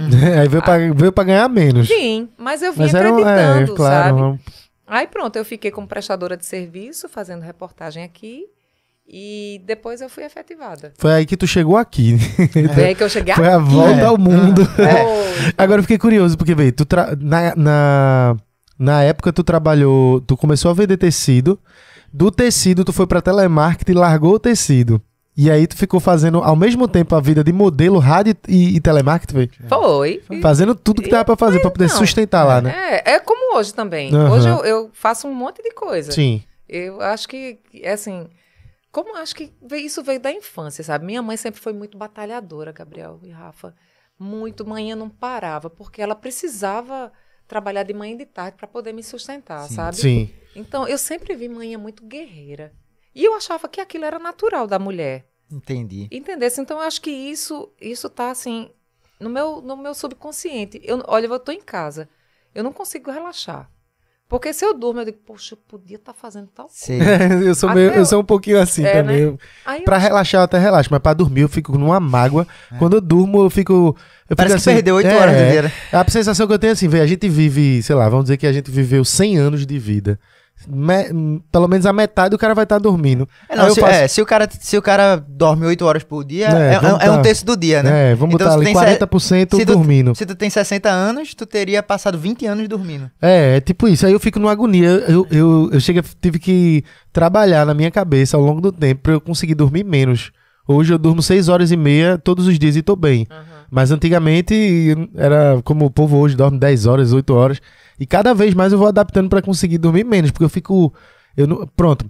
Chega um final Mas de você semana. sabe que você dormindo, você reforça a sua imunidade, né? Você Hum. tem um monte de benefícios, né? É, mas eu E, fico eu, na só, eu mágoa. só soube disso agora. é, só soube disso Mas agora. tem mas- gente que dorme o dia todinho e tá ó. Eita, Rafa, te ferrou. Eu, eu durmo, se deixar, eu durmo 14 horas por dia. Eita, esse não vai envelhecer, É. não. Pô, eu não, pois eu fico na. ma- E eu ainda tenho aquela sensação meio de tipo assim: chega final de semana, eu tô aproveitando, curtindo com os amigos. Aí tá, bate aquele cansaço, meia-noite assim, eu, caramba. Eu faço assim, pô, se pra. No dia a dia eu tô ex- exausto é, trabalhando e eu aguento, eu vou aguentar também curtindo. Sim. Não vou dormir. Eu Aham. fico lá, porque eu vejo, eu digo pros meus Olha, amigos. acontece com vocês isso. É, é assim, tem muita gente que diz assim, ah, porque as boas ideias vêm de madrugada, não sei o quê. Comigo é assim. Total, Também. com a Olha, gente eu só consigo produzir de noite. É. Cauã dorme, aí eu, é a hora melhor que tem É pra porque eu é a fazer hora que ninguém te incomoda, você fica É. Naquele é silêncio. por eu isso? acho. Eu acho que você fica na- num, num sentimento muito só você. Você é. a ideia, assim, você tem um tempo pra você relaxar. O mundo tá meio parado, não É. tá acontecendo meio que nada. O mundo não, né? A cidade. Não, você É, não tem... mesmo, que você tá. Mesmo que você. Ah, vou parar num dia de tarde de ficar sozinho. Mas de tarde tá tudo acontecendo. O mundo tá É. de cabeça pra baixo, né? É verdade. Madrugada tá todo mundo dormindo. Teoricamente, tu tá. Tu tá trabalhando enquanto todo e mundo tá na dormindo. né? pandemia, que você não saía de casa. Eu, eu, assim, eu cumpri a pandemia à risca, né? Desde o início Aham. até o final. Eu cumpri, até o final não, que a gente ainda tá, tá É. no processo de, né? Uhum. Mas os, os primeiros momentos que foram aqueles punk mesmo, a gente, eu, eu cumpria, eu ficava em casa mesmo. Então eu fiz curso, eu ouvia, eu participava de palestra, eu tive consultoria. Foi nesse, nesse período da pandemia que eu comecei a olhar o mundo de uma forma diferente. E eu ia te fazer essa pergunta aqui. A pandemia mudou muita coisa pra tu, porque mudou, Mudou. muita gente. Mudou. É verdade, Mudou. mudou. Né, Primeiro eu tava com o namorado e acabei. Acabou na pandemia, Não, tô foi? brincando. tá rindo, né? Mas assim, é, é, é que eu acho que aconteceu com muita gente. A gente começou a, a dar valor para o que está em volta. Sim. Né? Porque tudo podia acabar a qualquer momento. A gente É não verdade. sabia onde a gente ia parar né, com essa, essa pandemia. Então, assim, as relações elas ficaram mais verdadeiras. Sim. Quem era contigo, continuou contigo. Quem não era, você já viu ali de cara que, Ih, rapaz, eu, eu me enganei demais com as pessoas, né? Com algumas coisas. Então, é, eu estudei pra caramba, sabe? Eu, eu conversei muito com, com alguns especialistas de áreas que eu gostaria, que eu tinha curiosidade de, de entrar e de, enfim. E foi por isso mesmo, assim, o meu desmame da, da, da outra emissora, né? E Sim. eu comecei, eu digo, poxa, eu tô olhando o mundo de uma outra forma. Eu tô Sim. me sentindo uma outra Meire, eu tô me sentindo num momento diferente. Né? Então, assim, Caramba. Então Foi. quer dizer que a pandemia, ela, de certa forma, te fez refletir Também. ao longo do tempo uhum. E serviu, acabou servindo pra tua decisão de Também. posteriormente sair da Também Globo. porque foi, coincidentemente, durante a pandemia que esses processos aconteceram aqui Uhum. e outros processos em volta. Ah, Então, acho que o mundo estava girando em torno disso. Eu acredito muito em, em física quântica. Eu acredito em energia quântica. Eu acredito em, em frequências. Eu acredito em pensamentos. Em... E eu acho que quando a gente está voltado para um determinado momento, uma frequência, né? Um, aquilo ali vai, vai se atraindo. Uhum. Por exemplo, tu pensa num, num projeto e tu não executa, mas tu fala para Rafa. Outra pessoa lá na frente estava na mesma frequência que você e começou a executar e você, pô, fulano tá fazendo o que eu pensei. Ah, Acho que essa é a frequência, então eu acredito nisso. Então, eu comecei a, a me ligar a pessoas que pensavam como eu. Assim, eu passei a dar mais valor à natureza, eu passei a dar valor a, mais valor caramba, que as legal. coisas em volta, sabe? Eu sempre acreditei muito em Deus. Se tu me perguntar, tu tem religião? Eu sou cristã. Por quê? Porque eu acredito em Deus. Uhum. Deus estando na, na igreja católica, no- na evangélica, no candomblé, na jurema, em qualquer lugar. Se Deus está, eu tô também. Uhum. Então eu sou de Deus, entendeu? E isso me aproximou muito mais eh, dele. né? eu, as pessoas me, me dizem, ah, tu é muito resiliente, porque eu estava na apresentação durante tantos anos e fui para a rua.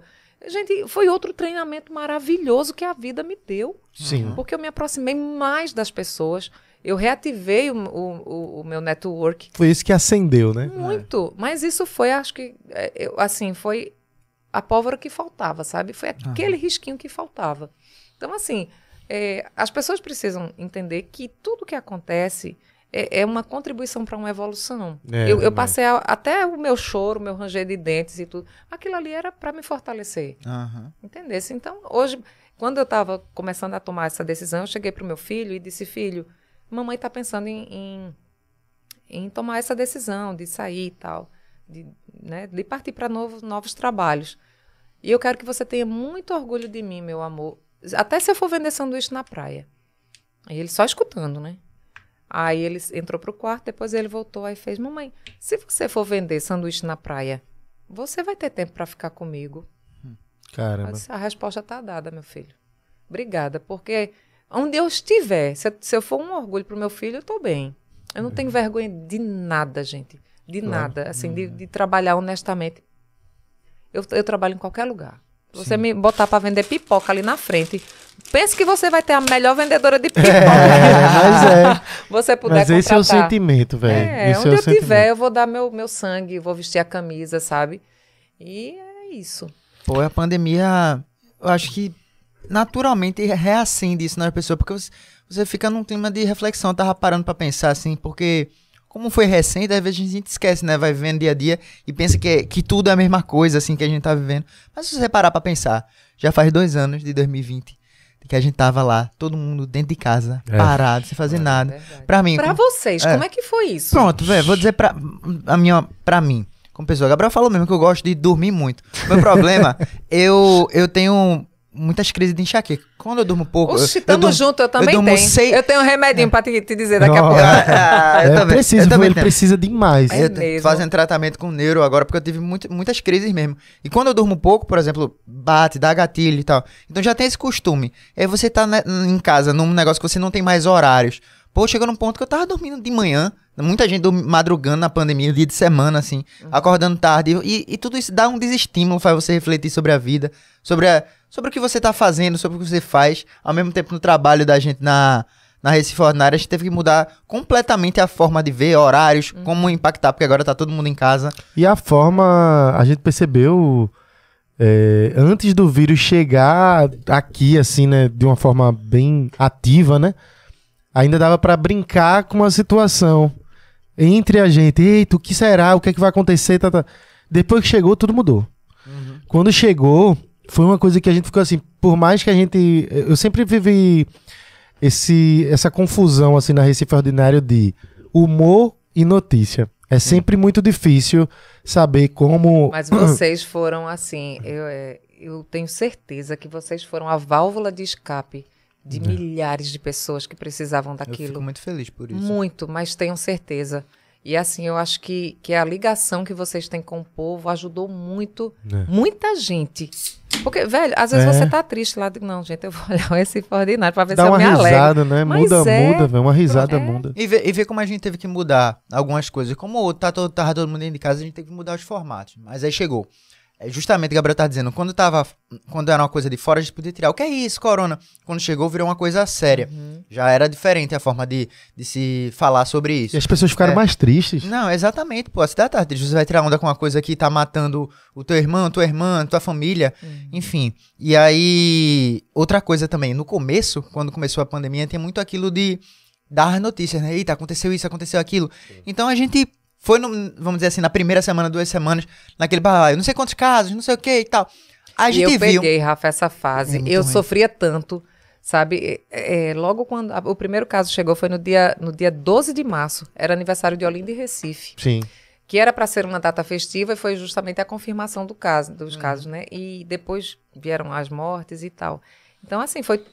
foi é, é, eu, eu vivi o início Uhum. daquilo ali, né? Numa emissora que realmente dava importância, assim, todas dão, mas eu estava lá, então eu, eu, eu buscava informação fora, né? Para tentar contribuir com alguma coisa que eu pudesse levar para o público. Sim. Né? Então, assim, eu vivia. Quando era, ia era pra falar de morte, meu Deus, aquilo me doía tanto, velho. É, velho. Imagino.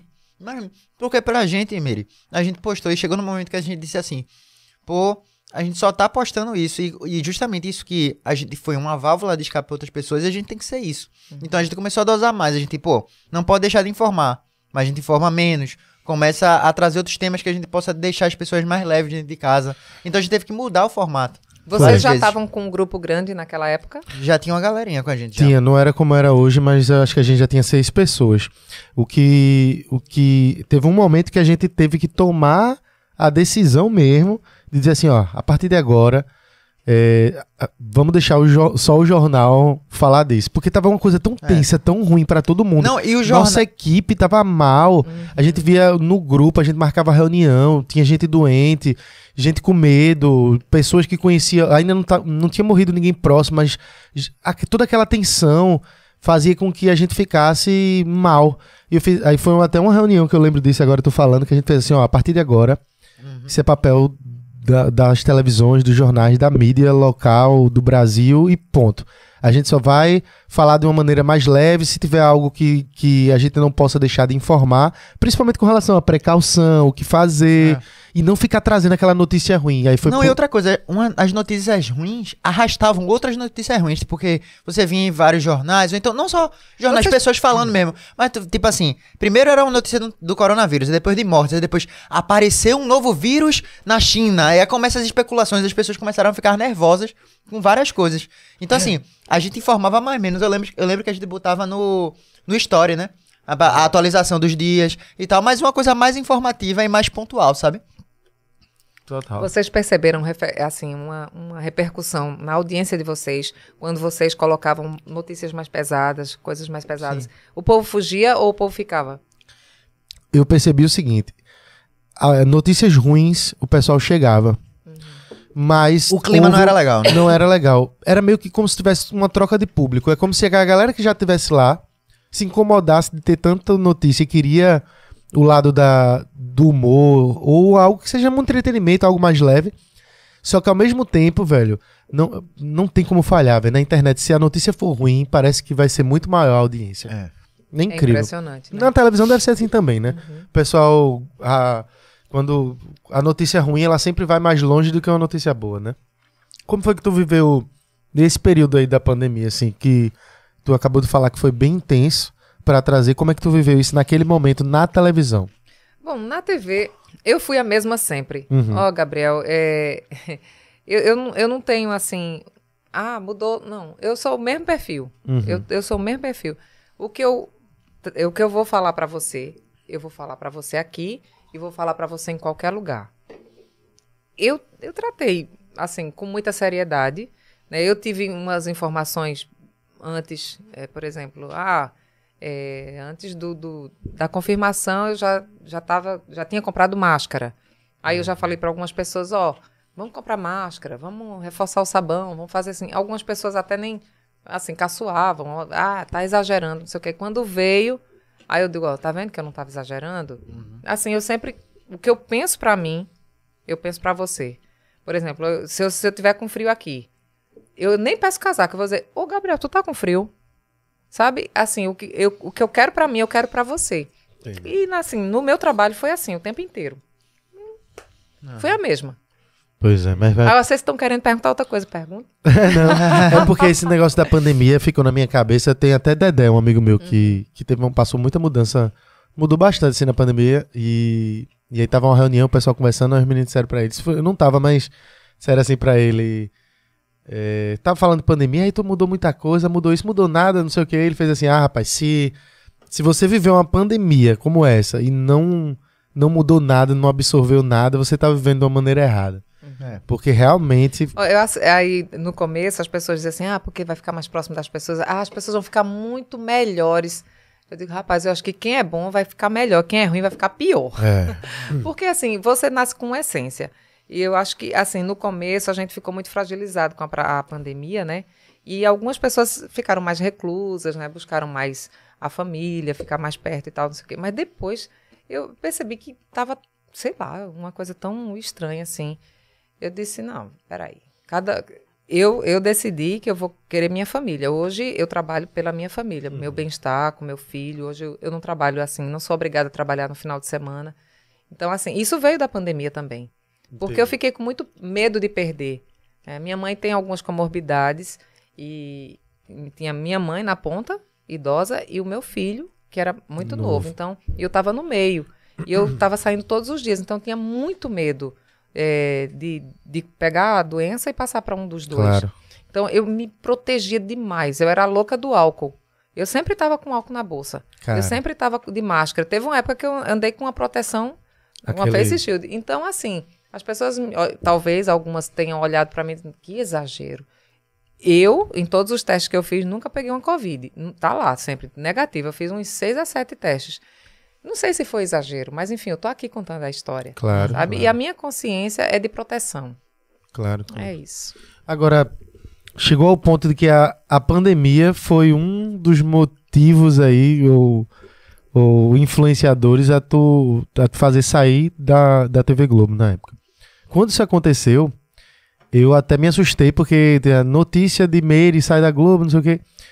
É, na época, isso sempre, tudo que envolve Globo gera especulação em tudo. E eu vi que aí teve, ah, tinha saído recentemente Francisco José, Rodrigo Raposo, só que eles foram. Não, eu acho que Rodrigo, Rodrigo Foi depois, foi. acho. Rodrigo foi depois. Só que era, era é algo assim, quando você pega o balaio assim no meio da, do momento, eu acho que foi depois mesmo. Um pouco depois. Agora, ó. Mas você pega Mas- o contexto que É, tá quando na você pega no geral, aí ficaram, ah, a Globo tá demitindo todo mundo, só que, só que no teu caso, tu pediu pra sair. Uhum. E isso, e eu demorei, eu não vi isso. É, quando, quando aconteceu, eu fiz, eita, pô, Mary saiu da Globo. Aí você vai ler, aí, e, e eu vi que tinha É porque uma... saíram muitas notícias assim. é, Globo demite. Ah, menino, é aquela história. Muitos blogs colocaram assim. É, mais uma que, que, que, que foi demitida, alguma coisa assim. Aí eu deixei, eu deixo. Por Não, isso aí é- deixo, é. Não tem como, né? Mas assim, a história é que eu, eu tive uma conversa muito boa com a minha direção. Né? E realmente eu, eu falei que eu queria empreender, eu consegui. Tu passou tudo isso, que tu trouxesse assim, esse sentimento também sim, pra sim. ela. Ah, de- foi uma de- conversa tão boa, sabe, Gabriel? E eu, eu sou muito grata por esse momento. Porque tudo que eu falei é verdade. Uhum. né? Até teve gente aí depois disso assim, ah, porque traidora, coisíssima. Nenhuma. mas nem povo Ô, besta. gente, alivia o coração. Me poupa. Mas nem é, porque eu conversei com a minha direção. Eu disse, eu disse, olha, eu quero empreender e realmente eu queria, porque eu já tinha feito uma base para isso, como eu falei. Eu, eu- eu tive consultoria, eu estudei, eu fiz curso e tudinho. E abri minha empresa. Depois que eu saí É? da Globo, eu, eu abri minha empresa. Tá aqui meu assessor lindo, maravilhoso, comercial. Tem um assessor Tá jurídico. empreendendo qual é a empresa? Tu... Então, aí, o Qual nome é, é Meire Lanunce Comunicações e Eventos. Hum. Então a gente está trabalhando. Eu não estou tendo tempo, graças Sim, a claro. Deus. Assim, obrigada, viu, Jesus? É, não, não dá tempo de fazer o que a gente estava propondo para a empresa. Por quê? Porque a gente está envolvido com muitos contratos e contratos altos e a gente está precisando entregar muita coisa. Então, assim, eu estou fazendo tudo direitinho porque eu tenho um horário para ser cumprido também na TV Guararapes Record, que é uma mãe para mim. Assim, é uma empresa que eh, me surpreendeu, Assim. de verdade. Né? Assim, eh, os gestores me abraçaram com muito carinho. As pessoas lá, meu Deus do céu, eu, eu entro sorrindo e saio sorrindo. É, é uma gratidão que eu tenho. Eu vou todo dia agradecendo e saio todo dia agradecendo. E estou com a empresa. Então, assim, no final de semana a gente tenta dar uma ajustada nos compromissos que a gente tem da empresa E no- de segunda a sexta eu tô na TV, com certeza. Aí tenho eventos para apresentar, tem publicidade que agora eu tô podendo fazer, né? Tem contatos. Eu tava, eu já, eu já tava com um- uma uma agenda para fazer treinamentos, não vai dar tempo para fazer. Então assim, eu só tenho a agradecer por esse momento, sabe? Eu vou, vou. Pode falar. Não, é porque aí tu pode abrir mais teu leque, né? Então tu tava numa, numa nova fase. E como é pra tu tá nesse meio agora de fazer publicidade? Porque não podia fazer, né, na É. Globo. Era. Antigamente eu não podia nem colocar o arroba do lugar onde eu estivesse. Por exemplo, eu, eu ia para um hotel, aí eu não, não colocava nem o arroba do Caramba, hotel. sério, A localização, desculpa. Ah, sim, nem sim. arroba. Oxe, arroba era uma Não coisa. Arroba, impossível. arroba é que não podia É mesmo, que né? não podia, a localização, né? Por- Caramba, velho. pelos critérios, né? E assim. Tu Era... podia nem estar aqui no podcast agora. é que eu sei. Porque tinha uns. Porque até hoje só Tiago veio porque é do entretenimento. Uhum. Vocês já abordaram outras pessoas? É, já, já, já, já chamamos, mas os jornalistas assim, a Globo não libera. Só, li- só libera assim, quando é entretenimento. Tiago conseguiu, é, Ronan já tinha saído, Sim, enfim. sim. mas sempre tem esse rolo, É. assim. Eu até entendo, por um lado, o lado da preservação do jornalista, pra não misturar com entretenimento, tentar não. Não sei se seria isso, mas tirar a credibilidade, não sei o que, que eles querem, o que, É. que querem passar por isso. Só que me- o mundo é, é outro hoje, pô. Tem que humanizar. As pessoas Olha, eu são vou seres te dizer, humanos. gente, é tão bom estar com esses caras. É tão bom. e saber que vocês são muito queridos, que vocês são muito amados. Por que eu não posso estar aqui? Né? Eu só não viria se vocês não me chamassem. é como eu disse, eu achava que vocês ou tinham raiva de mim ou me Nada, amavam demais. Pelo amor de Deus. Seu nome tá na lista desde o dia que a gente criou esse podcast. Tem uma Oh, lista enorme de convidados que a gente botou aqui. Pode ter certeza que a gente tava com o seu junto aqui. Oh, meu Deus do céu. Eu acho vocês muito lindos. De, de verdade, assim. Eu até tava, quando eu tava vindo, eu disse, meu Deus, eu não tô acreditando que eu vou lá falar com os meninos, pelo amor de Deus. É massa. muito legal isso, é muito legal. Eu sempre ouvi isso na rua, quando eu- eu tô fazendo feira e tal, não sei o que. Meu Deus, eu posso tirar uma foto contigo? Não sei o que. Claro, meu amor, vem cá, tira. Eu mesmo tiro e tal. Sim. É a mesma coisa que eu tô sentindo com vocês aqui. Caramba. É, porque é uma relação muito bonita que eu acho que vocês têm com o público. Que massa. Meu, que legal. De verdade. Fico muito feliz de escutar isso. Ó, mas depois a gente fala de Globo. Vamos puxar pra TV Guararapes que tu Sim. trouxe agora. O que é que tu percebeu, assim? Eu vi que tu falou da questão da publicidade. O que é que tu sentiu mais de diferente, assim, dessa mudança de uma emissora pra outra hoje, assim? Tu tá mais livre nessa questão é, pessoal também, fazendo tuas publis e na prática de trabalho, assim? Na prática de trabalho, eu tô, fa- tô fazendo o que eu aprendi a fazer durante Sim. 20 anos, né? Eu gosto muito de conversar com as pessoas. Uhum. Eu gosto muito de escrever, eu gosto muito de editar. Tu é isso que eu tô redatora, né? fazendo. É, Do- do editora. chat. Uhum. Eu, tô, eu tô na edição. Ah, tu tá na edição. É, também a gente contribui com a produção, né? Porque Sim. tem as reuniões de pauta e tal, e tô na apresentação. Sim. Então tem o jornal Guararapes, que é de segunda a sexta. Segunda a né? sexta. Começa de 7h15, vai até quase 8 Veio direto pra cá. E no domingo tem o Poder e Negócios, que é um programa de Sim. 40 minutos, né? Que aí é falando sobre muitas coisas que eu gosto de falar. Entendi. Então, assim. Empreendedorismo. meu Deus, empreendedorismo, negócios, políticas, a gente, política que a gente agora está entrando muito né, nessa, nessa, nessa configuração, nessa movimentação política aqui em Pernambuco. A gente está com equipe, inclusive, em Brasília essa semana inteira, trazendo notícias que têm relação com, com o cenário pernambucano dentro Sim. da, da pauta de, de política. Vai começar a guerra, viu? Vai Oh, começar o pau. vai. vai. Vai. Esse ano vai ser, vai ser doido, É, né? tá bem acirrada, né? Tá. É. E assim, são muitos pré-candidatos. né? Eu acho que o, o público em casa vai precisar é, ter muita atenção. né? E agora com essa a rede social, que é. Eu imagino que vocês já devem ter sido procurados por vários políticos para. Desde as outras já. É, né? Agora eles nem procuram mais, já desistiram, foi, Rafa? É, ele já, já Mas fica com o pé atrás de falar com a gente, né? já Mas, É desistiram. que vocês são tão autônomos agora, tão, né? pô, Diferentes. ainda bem que não Tão vem, né? longe. Falar com a gente. ainda bem. Mas, é, tu agora no teu programa, tu, tu, como tu falou, tu é editora, Sim. então faz parte da produção e meio que, então, praticamente tudo passa pela tua mão, né? Estás por também. ali. Sim, sim. E aí, é uma experiência a mais do que tu fazia antes, que tu, na Globo tu a- apresentava. É, apenas, na né? Globo, assim, a gente não é só uma coisa, né? Uhum. E assim, a gente apresenta, a gente é, edita, a gente produz. Sim. E é isso que eu aprendi em 20 anos é que eu tô executando agora. Entendi. Eu- Mas no caso, tu tem mais autonomia nesse programa de Sim, agora. tenho. Por quê? Porque, assim, eu, eu posso comentar. Sim. Eu não quero dar a minha opinião. Certo. Não, eu quero comentar com alguma outra informação que complemente, Sim. né? Então, assim, às vezes é, eu, eu recebo muito direct. Ai, que bom que você falou isso, eu estava precisando ouvir. Uhum. Mas onde foi que eu falei isso?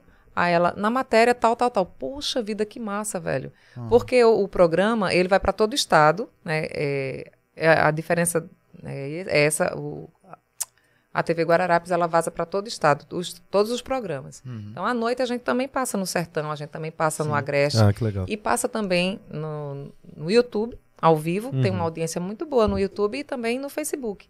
Então, assim, é, é diferente. É uma Sim. configuração diferente, mas com a mesma credibilidade, a mesma seriedade do jornalismo que eu Sim, aprendi a fazer antes. E como tu falou que é, é minuciosa, gosta de verificar os fatos e tudo, pra tu deve ser uma experiência É. massa, né? Eu gosto porque é, é, tem é, o perfil dos outros programas, né, da, da TV, e tem o perfil do Jornal Guararapes. O Jornal Guararapes, ele realmente é um telejornal. A gente traz política, a gente traz segurança, a gente traz economia.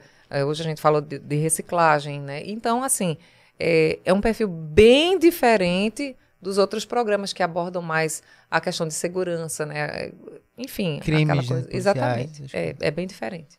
Quando saiu da TV Globo, já tava com. Já, já tinha essa ideia da TV Guararapes ou apareceram depois? Porque foi rápido. Olha, Gabriel, vou lhe dizer uma coisa que eu nunca disse né, a Diz. ninguém. Eu só disse a dona Gilmar Zarolo no dia que eu estava conversando com ela. Tá, tá, tá.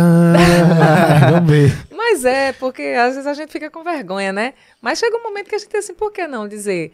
É, quando eu saí da apresentação, que fui para a reportagem, eu, eu recebi algumas propostas de TVs de fora e de empresas daqui para montar televisão. Na, eu acho, uma delas não era televisão, era, era um programa Sim. interno numa empresa daqui para eu apresentar, produzir e apresentar.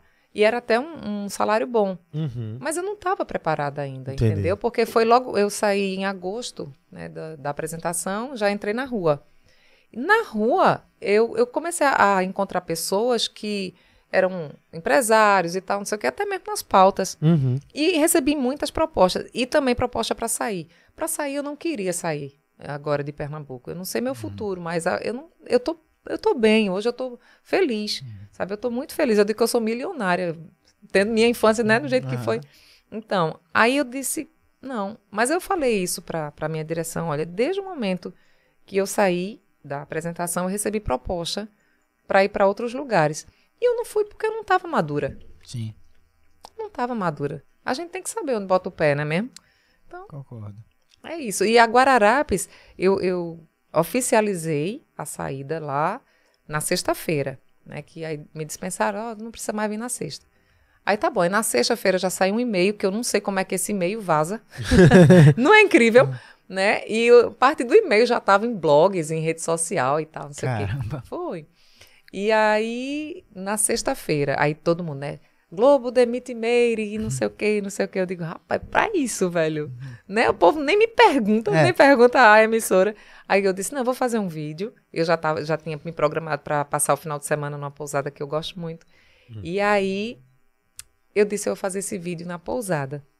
Que eu tava com a minha família, tava leve. Eu, eu vou lhe dizer, eu ia passar um tempo, porque eu tinha me preparado financeiramente também para isso. Sim. Porque para você tomar uma decisão dessa, você tem que preparar a cabeça, mas também o bolso. Porque vai que tu não arruma nada, né não? É. E aí eu disse, vou passar lá. E quando eu divulguei o vídeo no sábado, aí du- é, duas, duas, tive duas propostas muito boas. Porque no vídeo eu dizia que eu vou fazer parceria, eu vou Entendi. fazer o que, eu- que a minha empresa se propõe a fazer, Sim. né? E aí eu disse, tá, poxa. Aí tem a Guararapes, né, que me deu uma possibilidade incrível. Aí eu disse, não tem dúvida. Não, Não tinha por que eu não aceitar, Uhum. não tinha. Né? E o pessoal foi muito carinhoso, muito respeitoso. Assim, no tempo, me deu o meu tempo, Que massa. sabe? Uhum. E até hoje está sendo assim. Em relação à liberdade que tu tem, tu tem uma liberdade maior de horários também? Tu tem horários mais livres? Isso aí ela deve estar presa, né? É tanto que eu só pude sair depois que eu apresentei o jornal. Não, eu, a gente tem que estar lá. Né? Um e meia tem uma reunião de pauta, né? Que a gente tá com os editores, com os produtores para a gente ver o dia. Então, um e meia eu tenho que estar lá, Sim, todo sim. dia. É, até eu apresento muitos eventos e tem muito evento à tarde. Digo, olha, eu não vou faltar ao trabalho para Não, pra não, claro, mas eu falo assim, uma- se, tem, se teria di- diminuído a carga horária em relação à Globo. Ah, Não, então, eu não trabalho no fim de semana. É. Ah, Sábado e domingo eu não trabalho. Eu já vi, tu, ó, tu falou, ela já falou isso aqui duas vezes, e eu achando na internet, eu tenho uma frase dela aqui, entre aspas, ó. Não trabalho aos fins de semana, tenho liberdade para usar as redes sociais, fazer publicidade, tô feliz, grata, pé no chão, como sempre. Sim. Esse negócio de não trabalhar no fim- nos fins de semana foi algo muito importante pra você, viu? Foi, por quê? Por causa da, da minha relação com minha família, com Sim. meu filho, sabe? Quando eu fui pra reportagem, eu trabalhar, aí eu passei a trabalhar no sábado e no domingo, assim, ou sábado ou domingo. Sim. E às vezes eu, eu não conseguia ficar com ele, com meu filho, Sim, entendeu? sim. Ficava meio embolada, assim. Aí ele ah, marcava com os coleguinhas. Não- E claro, a gente, Ah. a gente é funcionário, eu não vou ficar pedindo, ó. é, Claro. Às vezes o, o pai dele, nós somos separados, o pai dele ficava com ele num, num final de semana, eu ficava no outro. Aí não batia no que eu tava Sim, de sim. folga. Aí ficou meio embolado, né? Aí eu disse, rapaz, agora tá bom. E a frase do teu filho foi muito forte, quando dizer, mãe, se você for vender na rua, você vai ter tempo pra ficar comigo. Eu acho que isso te marcou mesmo. Cauã é o meu maior professor hoje, Rafa. Ele tem 10 anos de idade, mas é o maior professor que eu posso ter. Que massa. É, é, de verdade. Ele me ajuda a. Ele me, me busca pro centro, com a pouca idade que ele tem, sabe? Ele me dá força. Todo dia ele, mamãe, como é que foi o dia? Todo dia. Que massa, velho. Massa, é massa. Sim, a, gente massa. Tem uma, a gente tem uma relação muito intensa. Eu, eu digo lá que ele é o velhinho da casa, Ah, porque realmente é um, é um ser de luz. Dez anos, né? 10 anos. Dez anos já virado. e ele é incrível mesmo. que massa. Ele gosta de dar opinião também. Mãe, assistir o programa assim, dar opinião do programa. Não, ele, inclusive, na época da pandemia, né, eu, eu foi até uma recomendação mesmo, eu disse, olha, eu não quero que Cauã veja a, Ah, a TV aberta. Porque eu conversava com ele de uma outra forma, Uhum. né? Sem, eu dizia, filho, o negócio tá sério e tal, não sei o quê. Tanto que ele se deu muito bem na, na aula remota, porque ele entendeu de uma forma diferente. Ele ficou em casa, ele não saiu, ele não fazia questão de estar saindo e tal, não sei o quê. A gente se divertia muito, mas em casa a gente ia para um, pra um lugar que era afastado e tal. E ele sempre entendeu direito. E depois, quando voltou a frequentar a escola, estava de boa também. Uhum. Ele é um cara muito limpezinha. Vocês vão gostar de entrevistar ele, né? Eu entendo quando tu fala dessa questão do final de semana. Imagino, né? Eu não tive na tua pele.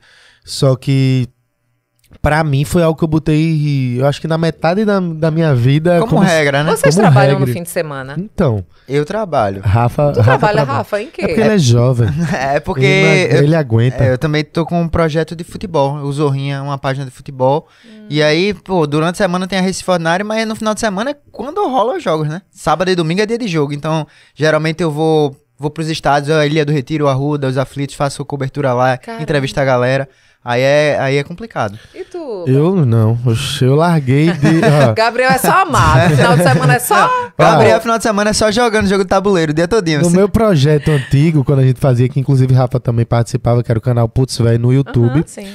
de humor, aí era era obrigado, assim, eu trabalhava todos os dias, porque era vídeo toda quinta, domingo, eu editava, filmava, produzia, escrevia, atuava junto com todo mundo.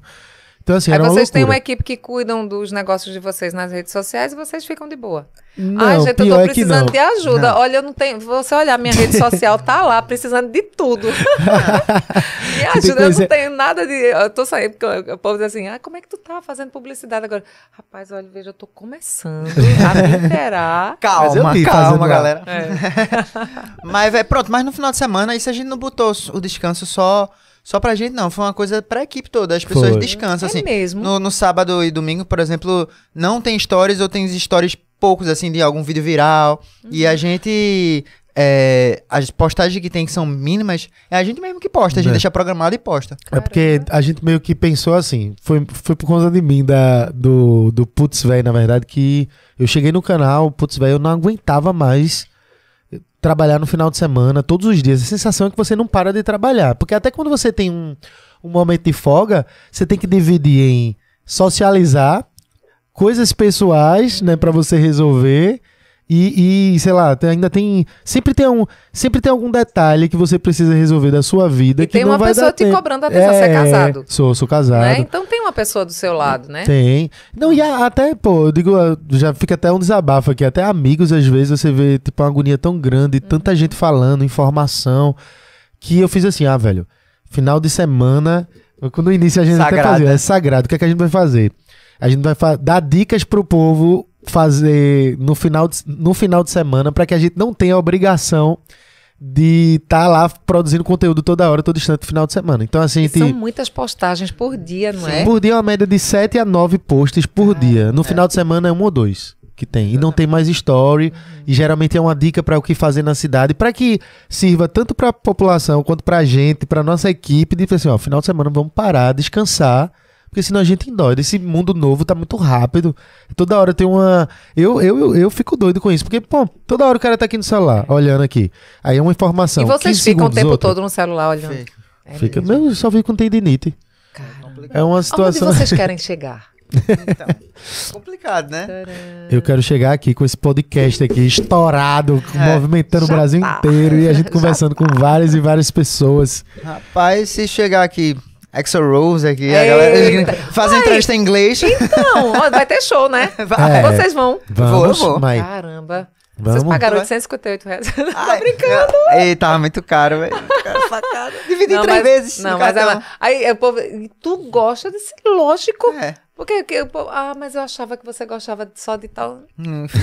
Eu gosto de dançar forró, meu irmão, eu gosto de. de Eu sou eclética, né? eu, eu gosto de batistaca. Aham. Gosto, veja. Tá É, tem que ser eclético mesmo. É. Gosto de tudo. Eu Gosto de tudo que é bom, né? Não tem que ficar nesse quadradinho que o É isso. bota. É, rapaz. Mas, agora, é, fica meio complicado. Eu que, imagina, eu já, eu já me peguei pensando, porra, imagina um podcast com, com alguém, um gringo assim, isso aqui é impossível, né? Não tenho, É, pra mim- é, eu não, sou- eu não, entendo- não consigo o inglês, assim, eu desenrolo e Gabriel é um zero à esquerda. Oxe, não- e, e tradutor tem pra quê?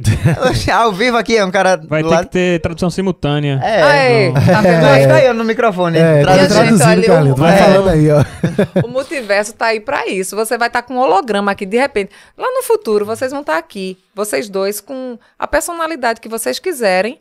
E vai ter tudo isso funcionando. Isso te assusta? Hã? Isso te assusta? Fascina.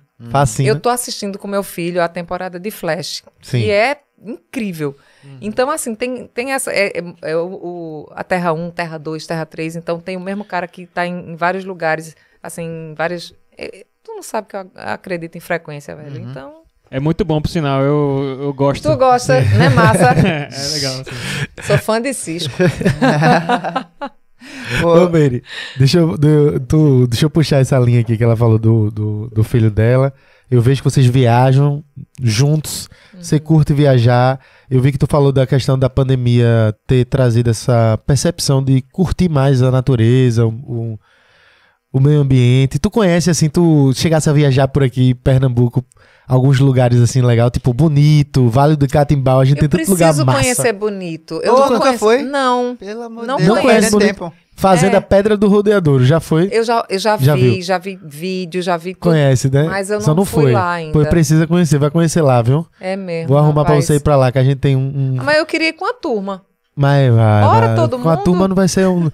Com a turma vai ser uma festa. Ali é pra você ficar, ó, É mesmo. tranquilidade. Sabe o que, é que acontece? É, eu, eu, eu gosto muito de me conectar. Eu, eu medito, eu faço tudo Tu certinho. medita todo dia. Não, todo dia não. Só quando eu tô... Eu comecei a meditar na pandemia todo Tu dia pra não consegue endoidar. meditar. Eu imaginei que tu nunca meditasse. Eu fui por causa da pandemia. É sério? Agora sim, meditação guiada, né? Sem Ah, guia tá. eu não consigo, não. Olha, eu descobri que você pode criar o seu próprio método de, de meditação. Porque eu inventei uma coisa lá em casa que dá muito certo. Hum. Cauã me deu um, um vaporizador, então eu boto a essência que eu gosto, então eu deixo o cheiro que eu quiser no meu quarto. Hum. Tem um, um tapetinho lá. E aí eu vou, eu, eu entro na minha frequência. Uhum. Então eu me desloco para onde eu quero e vou fazer a, a minha frequência a que eu quero. Se você me perguntou natureza, eu vou para natureza, eu gosto muito da pousada, eu nem sei se eu posso dizer o nome aqui. Pode? Ah, Pousada Luar, gente. Não, Pousada, onde é que ela fica? É Igaraçu, é? maravilhosa. Exatamente. É cercada de Mata Atlântica. Pousada Luar. Luar. Vou, eu vou, recomendo eu vou muito. procurar. É muito legal. Você vai e, e assim, eu, eu gosto muito lá porque é, tem muito, tem- é, é tudo muito preservado. Então eu, eu encosto na árvore, eu fico lá na árvore, sabe, absorvendo, sentindo. Cacho, que com- massa. É, com o pé no chão, eu boto o pé no chão e fico.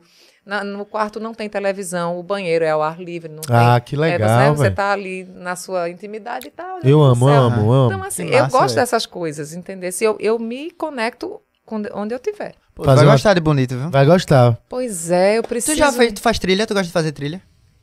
Eu, eu- mais ou menos.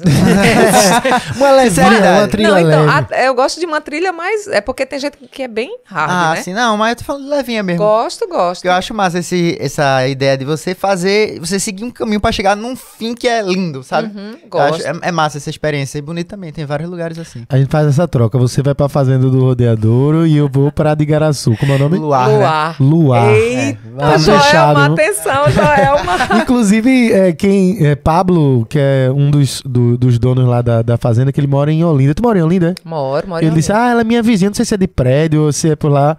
Mas ele disse que, ah, ela, manda ela venha pra fazenda do rodeador que ela adora Meu viajar. Deus do céu. Olha, é. É. porque assim, sou eu que dirijo, né? Então sou é eu com- comigo. Eu, é, então, assim, eu, eu- A não ser que eu contrate um motorista, porque para ir para grandes distâncias com Cauã, aí eu, vou- eu sempre vou. É o combo. Eu, Maninha, Cauã e Floquinho, que é meu Aham. cachorro. né? Ah. Então, assim, eu sou muito responsável por todos. Aí eu, se for muito distante, eu vou. Mas assim, aí eu, não- aí eu não posso beber, eu não posso né, ficar mais à vontade, Ó. eu fico sempre preocupada. O legal de lá é que, assim, duas horas daqui, de carro, perto. a estrada é tranquila. E lá você fica assim, tem tudo lá. Você fica isolado, é uma pegada bem de fazenda. Vou. Aí tem, tem é, cachoeira dentro da própria. dentro do próprio hotel da fazenda. Que tu faz Você uma tem uma trilha bem conex- pequenininha, né? É. É. só pra bestinha pra você E- chegar lá e... Quando fala trilha, é trilha só pra chamar de trilha, assim, É. porque não tem nada dificultoso, né? Você anda, faz uma trilha leve, tem uma cachoeira, uma conexão legal. Menino, tu imagina a, pedra. conexão que eu vou fazer com essa cachoeira. Eu tenho certeza que você vai ficar Meu Deus. bestinha. E a dica, julho tá chegando aí, É inverno. Gelado. É, muito frio, velho, é muito bom. Teve, a gente tem até uma foto que a gente tirou lá que era de tipo uma da tarde e era neblina pura, velho. Tinha um É, sol. incrível, incrível. Incrível Quando a gente terminar aqui, eu te mostro umas fotos pra tu ver. É incrível. Agora, só pra, só pra ligar a minha chave que eu entender direitinho. Como seria a med- é, meditação quântica? Olha. Pra ver se tu vai fazer em bonito na pedra lá em Não, cima. veja, é...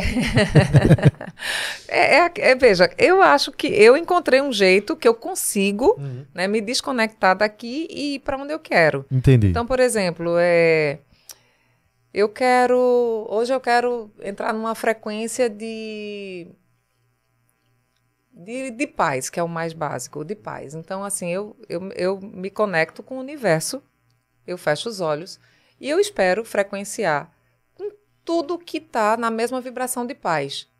Né? Sejam pessoas, seres, é, é, é, natureza, o que for de paz, eu tento me conectar.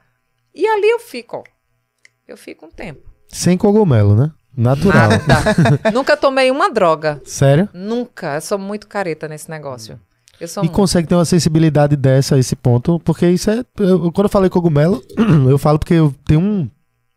Tem até um grupo de pessoas que, pra atingir essa sensibilidade, porque tem. Tem um. Tem um. Como é o nome, rapaz? Que fala direto com a gente, agora eu- vai ficar feio, eu esqueci agora o nome. Mas tem um pessoal em aldeia que faz um trabalho é, indígena que é bem legal, que, que é com ayahuasca. E não só com a ayahuasca, tem várias e várias outras coisas que você faz uma conexão, inclusive se você não precisa tomar nada, só em chegar lá para conversar e trocar uma ideia, falar sobre natureza, ele traz uma a, a proposta do, do, do grupo, é bem interessante. E eu já vi, tem pessoas que para atingir um nível de sensibilidade e se conectar, foram através de cogumelos mesmo, de ter uma sensibilidade de entender aquele propósito, conseguir tudo isso de uma maneira natural, foi ao longo do tempo, tu já vinha meditando, Ah, não, surgiu é- do nada, como Não, foi essa veja, ideia? Eu, eu, eu, as pessoas, eu não sei como as pessoas se cruzam no meu caminho, não, mas elas se cruzam. Uhum. Eu acho que por isso mesmo, porque quando a gente tá. Assim, não é à toa que a gente tá aqui, não, viu, Gabriel? Sim, Viu, eu acredito A nisso. gente não tá É. aqui à toa, não, é por alguma razão. Que a gente vai descobrir lá na frente. E a gente começa a atrair mesmo as pessoas que, que estão na- no mesmo nível de sintonia que a gente. Eu acredito nisso. Certo. E eu tenho, assim, algumas experiências que me provam que é por aí mesmo. Então, assim, é, eu faço o reiki, né? Eu, eu Ah. recebo Ah, o reiki.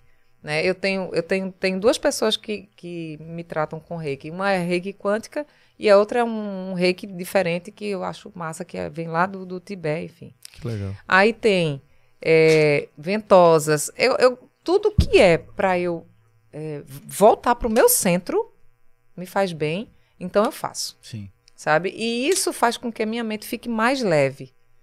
Eu- aí você pede, tu tem ódio, não tenho ódio de ninguém, não tenho vingança, não tenho raiva. Até quem me faz mal, eu acho, oh meu Deus, eu, eu tenho pena muitas Uhum. vezes, eu perdoo. De verdade, eu não tô sendo piegas aqui não, que a gente Sim. não precisa disso, né? Com 45 anos a gente precisa mais mentir para fazer bonito. Então, assim, eu não guardo nenhum sentimento ruim no meu coração. Tá Deus aqui de prova. Então, eu acho que por isso as coisas ficam mais fáceis de serem digeridas Sim. sabe? Eu leio a Bíblia, eu, eu, fecho a, eu fecho a Bíblia e digo, Deus, eu estou precisando de uma resposta para alguma coisa. E eu acredito realmente que aquilo que eu estou lendo é uma resposta para mim. Entendi. Entendesse?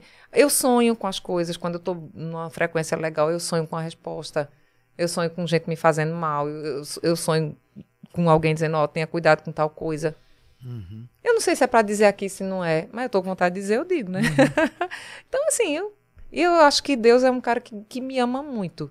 Porque o que ele fez comigo ao, ao longo da minha vida, o meu sonho era estar aqui com vocês, gente. é sério. Ah, não faz. Vocês estão pensando que eu estou mentindo. Mas é, era ou não é, Carlinho? Né? Eu disse, meu Deus, eu acho o Recife é ordinário tão incrível. Aqueles meninos trabalham tanto. Eu queria tanto conversar com ele. Eu queria até numa mesa Um de bar. discurso tão bonito pra depois no final tu estar mentindo. Ai, meu Tu acha, Rafa? Eu não posso mentir, não, que eu não posso perder, perder meus poderes, Rafa. Depois a gente vai fazer uma compilação, porque. Não sei se eles se dão conta, mas várias pessoas que sentaram aí, elas falam mais ou menos a mesma coisa, assim. Ah, E aí eu vou até dar a dica, né? Fazer depois uma compilação aí da galera falando todas essas coisas legais É, Eu aí fico do, sem reação, eu fico da. Não, pra gente, eu estou doido. É. Eu lembrar. do- Não, vem Rafa falando agora de manhã. Pô, eu via todo dia de manhã lá na Eita, me televisão e lascou agora, ela agora. vai estar aqui. Todo dia de manhã, via direto. Tinha, no meu horário, eu, Ô, Rafa, eu, tu tem quantos anos? eu tenho 21. Meu Deus, que absurdo. Dava pra ser meu filho, né? Eu tenho 45. Eu tenho 33. Ai, que E- absurdo. Pô, pronto, uma das coisas que eu lembro do Bom Dia, Bom Dia Pernambuco, Uhum. como eu tinha que ir pro colégio de manhã cedo, e eu sempre, desde pequeno, era viciado de futebol, né? Eu ficava esperando as notícias falando de futebol, mas era no final. Era. Eu nunca pegava, velho, porque eu tinha que voltar pro, ia pro colégio. Poxa. Esperava e não dava tempo. Só via as notícias de adulto. Eu não gostava, ficava esperando. Na hora que ia começar a falar de, de futebol, de esporte, bora, bora pro colégio, tá na hora. Tá vendo? Se a gente tivesse esse feedback, talvez a nossa audiência tivesse sido maior. né? Botar logo no Total. começo, No né? Botava uns pedacinhos, né? Um pouquinho no primeiro bloco, no segundo, no terceiro, né? Ô, Meire, agora 21 anos na Globo, só acho que no Bom Dia de Pernambuco, só o quê? 13, 13, 13 só no. Bom Dia de Pernambuco. Tá vendo, Rafa? É. É, muito. Rapaz, eu, eu amava aquele, aquilo ali. Aí, depois que eu tive Cauã, aí eu, eu comecei a sentir um, um pesar, né? Porque ele acordava muito de madrugada e eu chegava no berço dele antes da babá. Porque mãe, né? Aham. Aí eu passava praticamente a noite sem dormir e já emendava com o horário. Aí ficou um pouco mais É desgastante. muito cedo, né? Tem que estar lá muito cedo, né? É, tem que. Que hora que tu chega lá pra fazer a pauta, hein? Olha, a- assim, é, tem as produções no- Uhum. do dia anterior e no, no dia mesmo tem os factuais, né? Você tá lá e de repente o metrô quebra, aí tem uma explosão de sei aonde, um acidente que Deus o livre. Mas, é, pra, na minha época, eu chegava acho que umas 5 horas, Ah, porque eu ia cedo, ao né? ar às 6. Agora, E hoje, hoje eu tô assim num horário muito tranquilo, né? Eu consigo ver o que foi, eu leio muita coisa de manhã, vejo jornais, vejo os sites, vejo, vejo o Recife Ordinário. Quando eu chego lá, digo, olha, tem isso aqui, isso aqui, isso aqui, a gente vê o que Ah, faz. tu dorme tarde hoje? É pensar que Tu ela é. dorme é, tarde? Eu durmo muito tarde. Sempre foi assim? S- Não, depois que eu, que eu, depois que eu saí do Bom Dia Pernambuco, Começou. Aí, assim, é é meio que uma compensação. Agora eu entendeu? Porque eu tinha que dormir mais cedo. Hoje eu durmo meia-noite, uma hora. Às vezes eu tô lá no Instagram, velho. Aí o cara fala assim, acordada? Eu digo. As pessoas, né? Eu, eu, eu gosto de responder quando eu, eu- Às vezes eu boto só coraçãozinho. Eu leio, mas eu boto o coraçãozinho Aham. pra dizer que eu li. Uhum. Aí a pessoa diz assim, vá dormir. Porque eu deixo o verdinho lá, Aham. né? É Aí eu Entendi. Quando tu falou assim, pô, tô me sentindo mais livre, eu pensava que tô me sentindo mais livre acordando de meio-dia.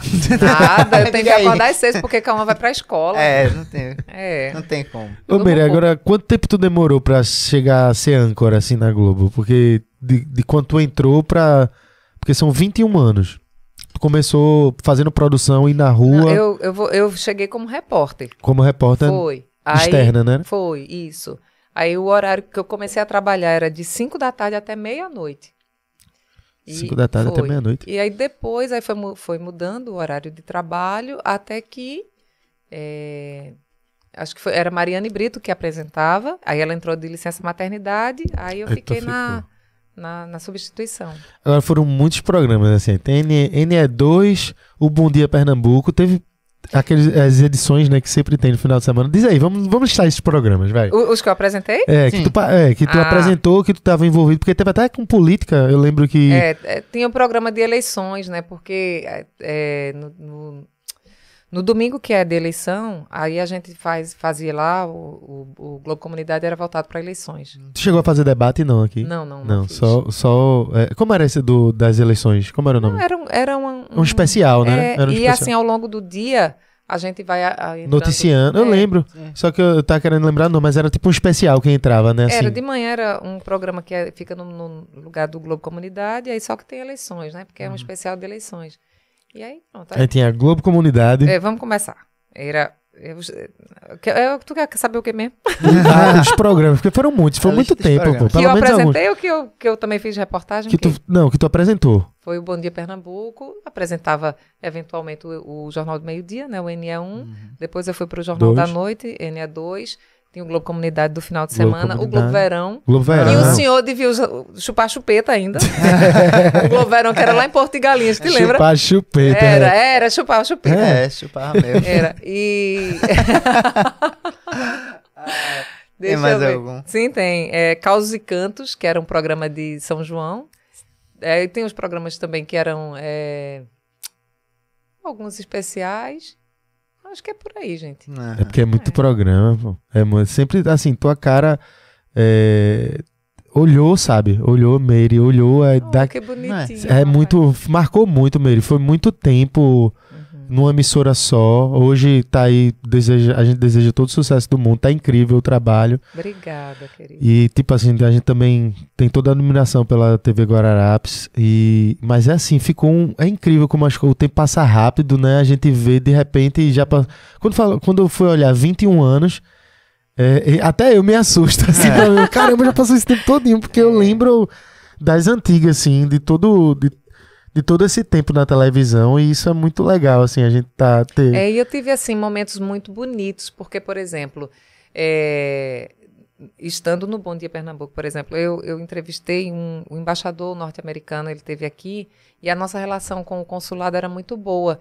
Então, eles me convidaram para ir para uma missão internacional. E eu Eita. passei uma temporada lá nos Estados Unidos, a convite da Embaixada Norte-Americana e, e do, foi, do Consulado Norte-Americano, conhecendo junto com Regina Célia, que é a cofundadora do Instituto Maria da Penha, Do Mariana. é, programas, ações, ONGs, agências, é, trabalho do governo, do governo norte-americano mesmo, Que dentro massa, de empoderamento feminino. Isso tu lá, Sim, nos lá Estados nos Unidos. Estados Unidos. E também violência, com- combate à violência doméstica. Então a gente foi nesse programa para ver os, os programas de empoderamento feminino e de violência doméstica. Então a gente visitou pre- eh, prefeituras, hospitais que já trabalhavam, vê, há mais de 15 anos com a identificação de vítimas. A mulher que chegava lá espancada, tal, não sei o quê, mesmo sem dizer que, que tinha sido vítima de violência Aham. doméstica, já existia uma equipe lá dentro, ou do hospital, ou da delegacia, ou da agência do trabalho, que é o equivalente aqui à agência do trabalho, já própria para acolher aquela pessoa e para dar a ela um, um- um novo, Aham. um, novo, um novo modo de viver. Então a gente passou uma temporada lá, com tudo pago pelo governo. Experiência. Sim, sim. Aqui, infelizmente, a gente não tinha rede social para fazer, mas tinha o portal PA 360 graus, que Eu lembro. antecedeu o G1. Eu lembro, eu lembro. Aí eu fiz um blog que era PE na América. PE de Pernambuco, Uhum. na América. E aí, minha gente, pra olha, a gente passava o dia todinho lá, visitando os lugares e tal, e conhecendo os programas. Aí à noite eu redigi uma matéria para transmitir de lá para cá, internet péssima. Aham. E olha que eu estava nos Estados Unidos. E aí a, a galera aqui da, do PA 360 graus pegava a matéria e publicava, eu perdi tudo isso. Caramba, por quê? Eu não sei porque depois que saiu o PE 360 graus e que foi para o G1, eu tentei procurar um material que foi divulgado e não achei. Aí Eles eu, não fizeram a, a- Não passaram pro G1 as matérias antigas do é, pé? não. E eu não sei como recuperar isso. Eu, te- eu lamento, porque eu mandei fotos, eu mandei lugares por onde eu passei, até carrinho de, de sorvete já com, com campanha, para não, não agredir mulher e tal, não sei o quê. Aí Eu, eu botei isso em matéria. Depois, quando eu cheguei aqui, a gente participou de um, de um encontro internacional também, lá no Ceará. E foi bem interessante essa experiência, porque abre, né? Sim, total. A outra coisa que eu também gosto muito de, de falar é da tocha olímpica. Ah, essa eu é? tô ligado. Eu não sei. Eu, 2016. tu tá pensando que eu andava e corria? Eu voava. Eu acho que eu não tava em mim naquele negócio ali. Saiu correndo com a tocha. E o medo de deixar ela cair, né? Não? então, porque teve gente que caiu, né? Teve, Aham. né? Então, assim, foi assim, momentos que foram momentos que. Isso foi em 2016, não foi? Foi, acho que foi. Foi, foi, Foi, foi. Ela, A aí, passagem da tocha pe- pelo Recife foi Aham. 31 de maio. aí tu conduzisse a tocha e ficasse, ficasse com medo de levar um baque e Olha, virar eu, eu sou tão grata, eu tô tão grata por aquele momento. Eu, eu, eu agradeci eh, até George Guilherme, que era na época. Sim, Tava aqui. Eu, meu Deus, aquele é um fofo.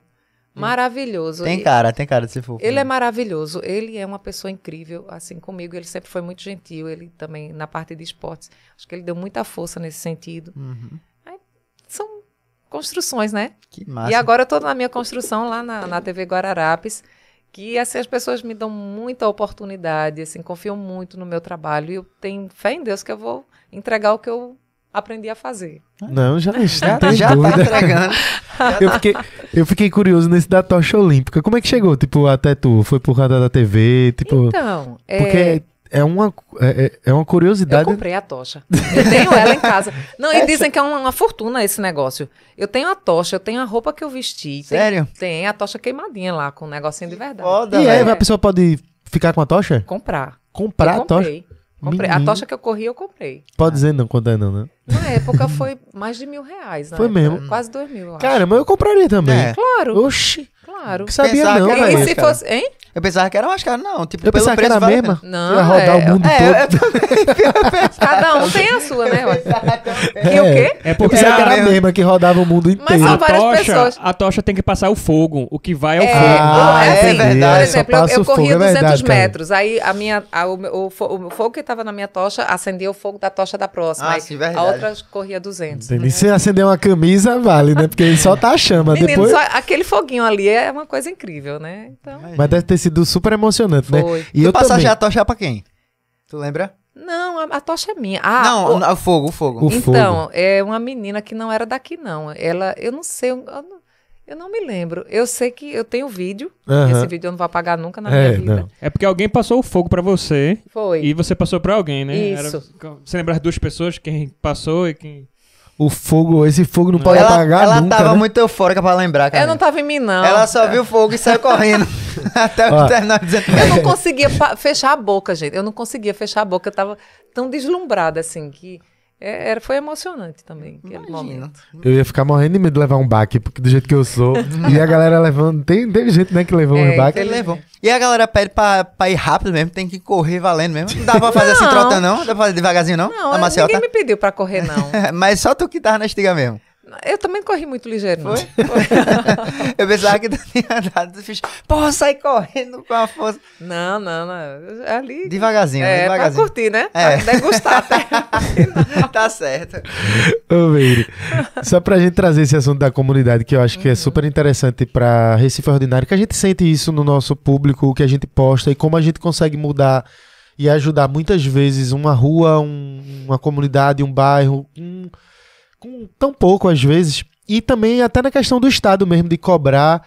Por exemplo, eu fiquei tão feliz esses dias que, que foram duas vezes seguidas que a gente postou uma situação da, de, na rua é, com a CELP, problema com a CELP, e a CELP foi lá e resolveu. Poxa, Aí, tipo, isso já aconteceu ao longo do tempo várias vezes, mas foi tão legal porque foi, sei lá, foi rápido, responderam, procuraram saber, Vocês resolveram. procuram ou vocês lançam lá a informação e aí a, a empresa responsável. A gente marca todo É. mundo pra eles verem mesmo. né? Se tem uma coisa.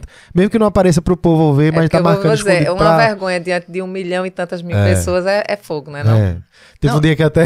Teve um dia que até eu fui meio. eu Fui meio fela da puta, Ah. safado mesmo, porque o que eu fiz foi que. é, como foi, meu Deus? Foi. Eu não sei se foi com a CELP, foi com a CELP. Não, foi com a Compesa, que.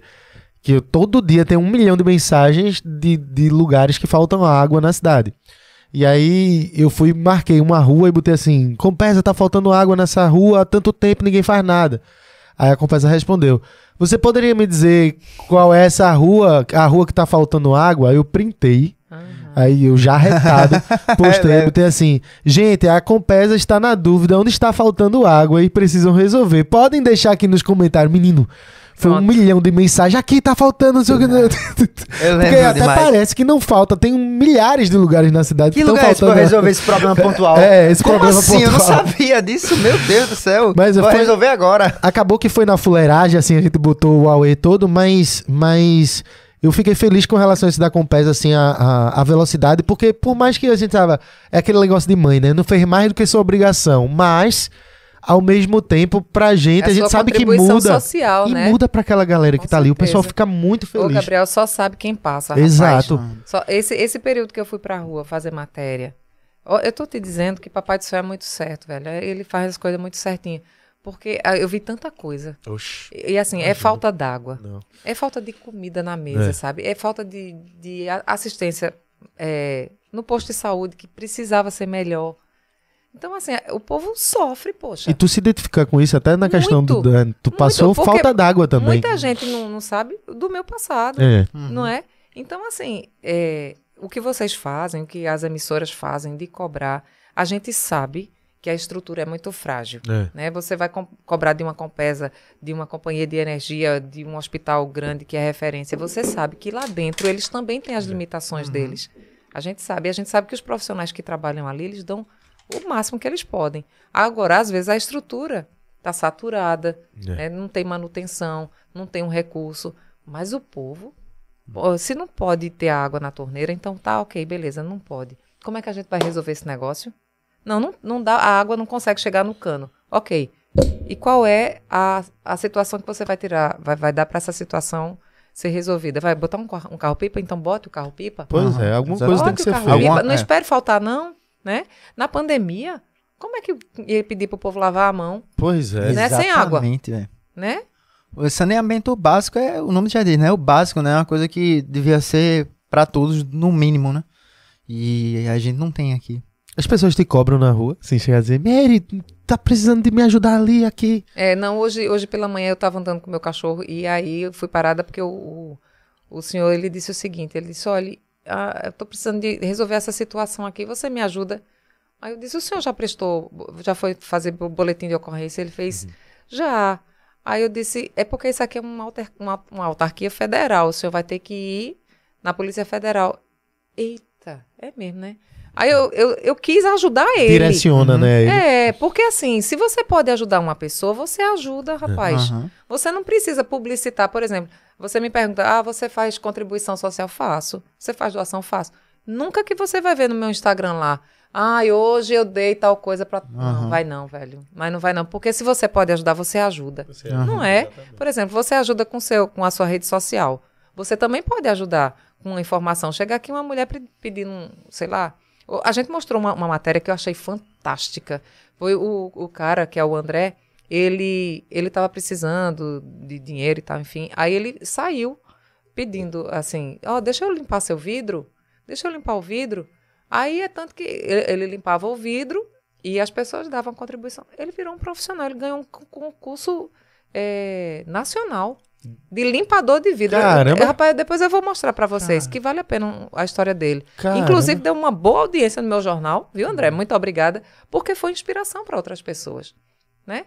O cara quer, vai limpar o vidro. Ô, André, deixa eu limpar o vidro da tua janela, tu me dá qualquer coisa.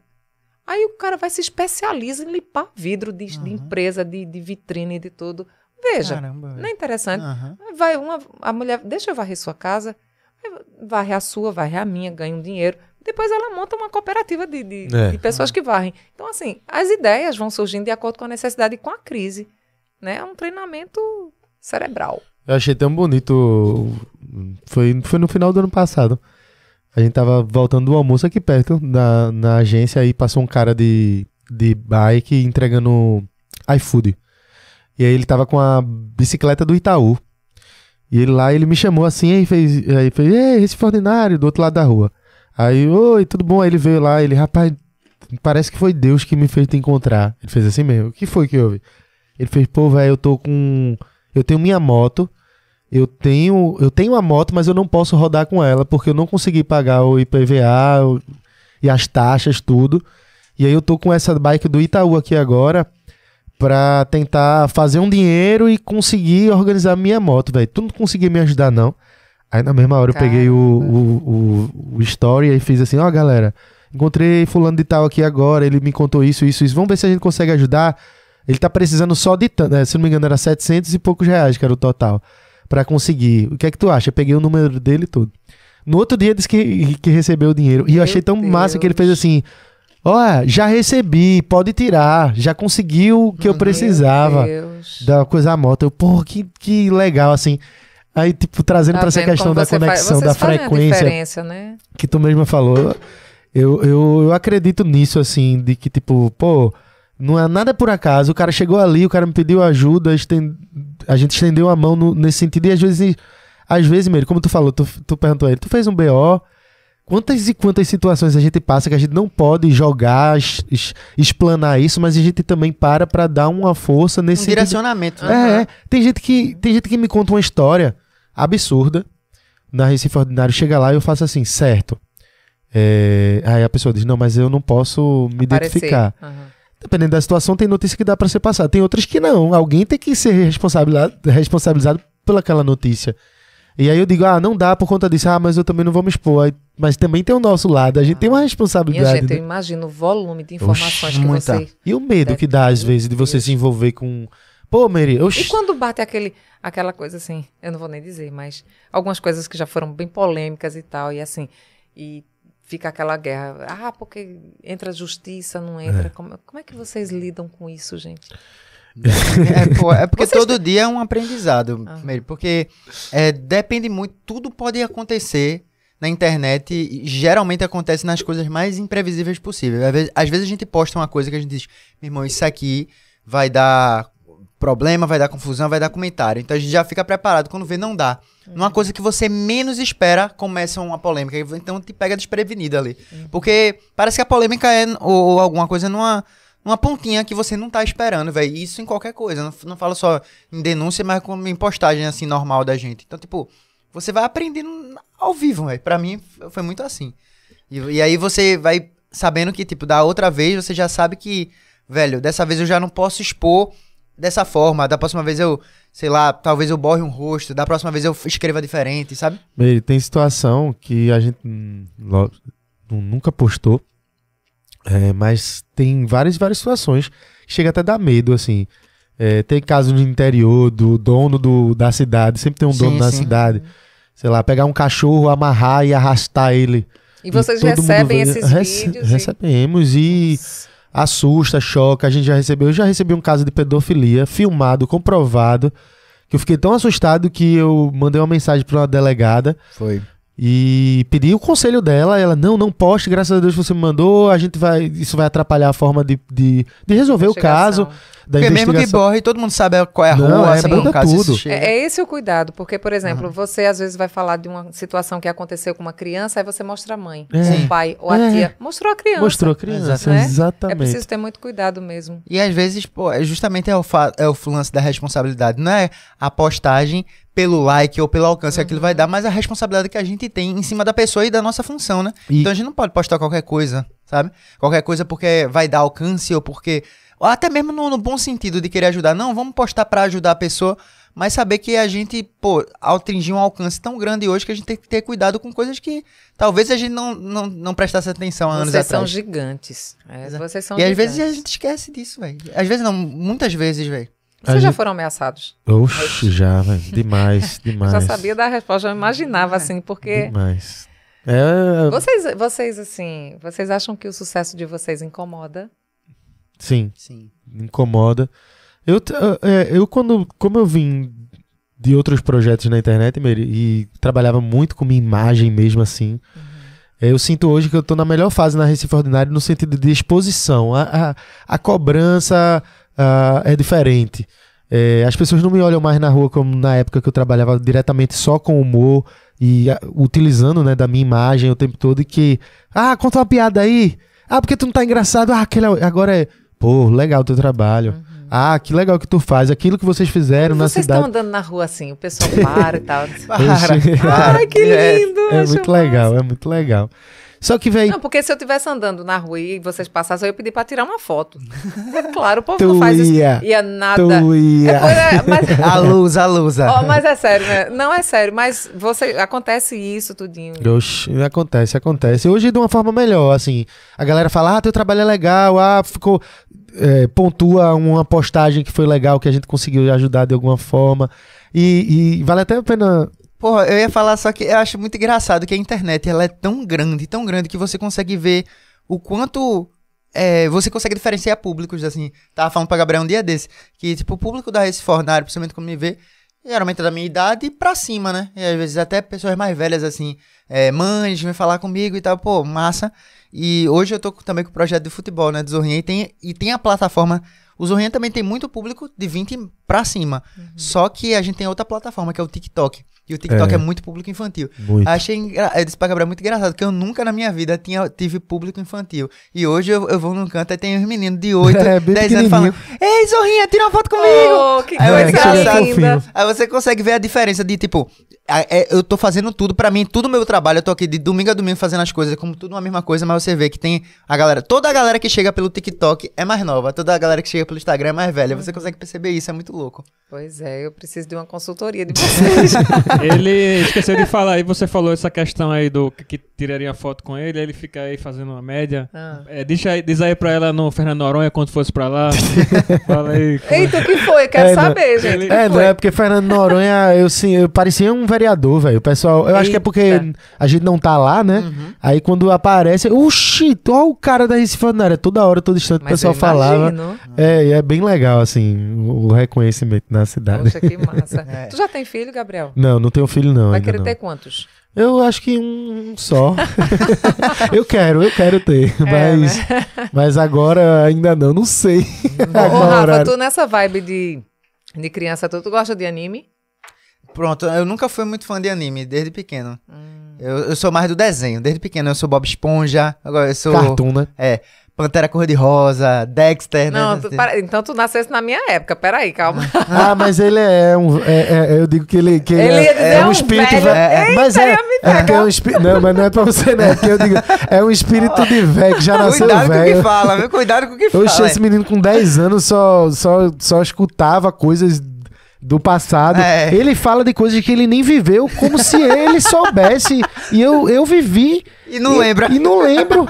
Eu não sei o que é Tá isso, vendo não. aí? É É, enciclopédia. é um aí. índigo, é uma Mas criança essa índigo. pergunta do desenho que você fez é por causa do seu filho, que É, você assiste. porque, é, calma, é. é Mas você quer algum pra indicar ou você Não, quer. é porque tudo que se relaciona a anime, Ah. mundo geek, Ele essas gosta? coisas, é, ele desenha. Alguns eu assisti. Ah, ele desenha? É, ele desenha. Não, Gabriel viu o Cavaleiro Zodíaco? Sim, Cavaleiro Zodíaco é o clássico pra mim. Eu E também é? vi na É. época, mas tem um lá legal que eu assisti. Ele gosta de, de Naruto. É, Naruto, Naruto, Naruto é. é o clássico pra É, ele. é o que, esse é o que todo mundo vê, é Dragon Ball. Um que eu, Dragon Ball. um que eu vi assim na minha época foi o Yu Yu Hakusho. É, eu era criança, então assim, talvez seu filho for assistir, ele ache legal. É, e, e assim, ele assiste as temporadas em, em português, na tradução, aí às vezes acaba.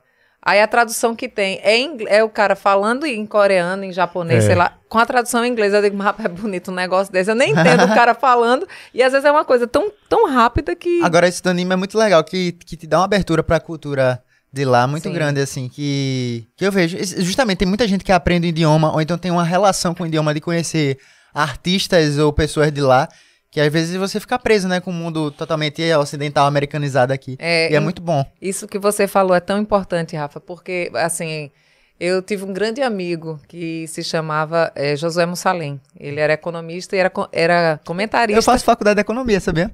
É? Faço. Hum, parabéns. ele era comentarista no Bom Dia Pernambuco e ele me dizia assim, Meire, é, a pessoa tem que ter um diferencial competitivo. Por exemplo, se Bem to- frase de economista mesmo. é, né? Se todo mundo tá indo para o inglês, o francês, aquela, vá pro russo, vá pro Japão, vá. Isso, ó, eu acho que isso tem mais. Porque ele morreu, né? E mais de quase 20 anos ele me, ele me disse isso. Aprendam uma cultura diferente, ele dizia. Que ela vai servir como diferencial competitivo. Sim. Aprenda o que muita gente não tá nem aí para saber. Que e aquilo vai servir em algum momento para você sair do, do, do grupo. Uhum. Pra alguém te ver, pensar. O que é que você tem de diferente de todo mundo? Eu tenho só isso aqui, mas isso aqui serve. Ele dizia tanto isso. E aí, quando você fala uma coisa dessa, é realmente. Não, e, e você aprende. Quando você vê sua cultura, você não vê.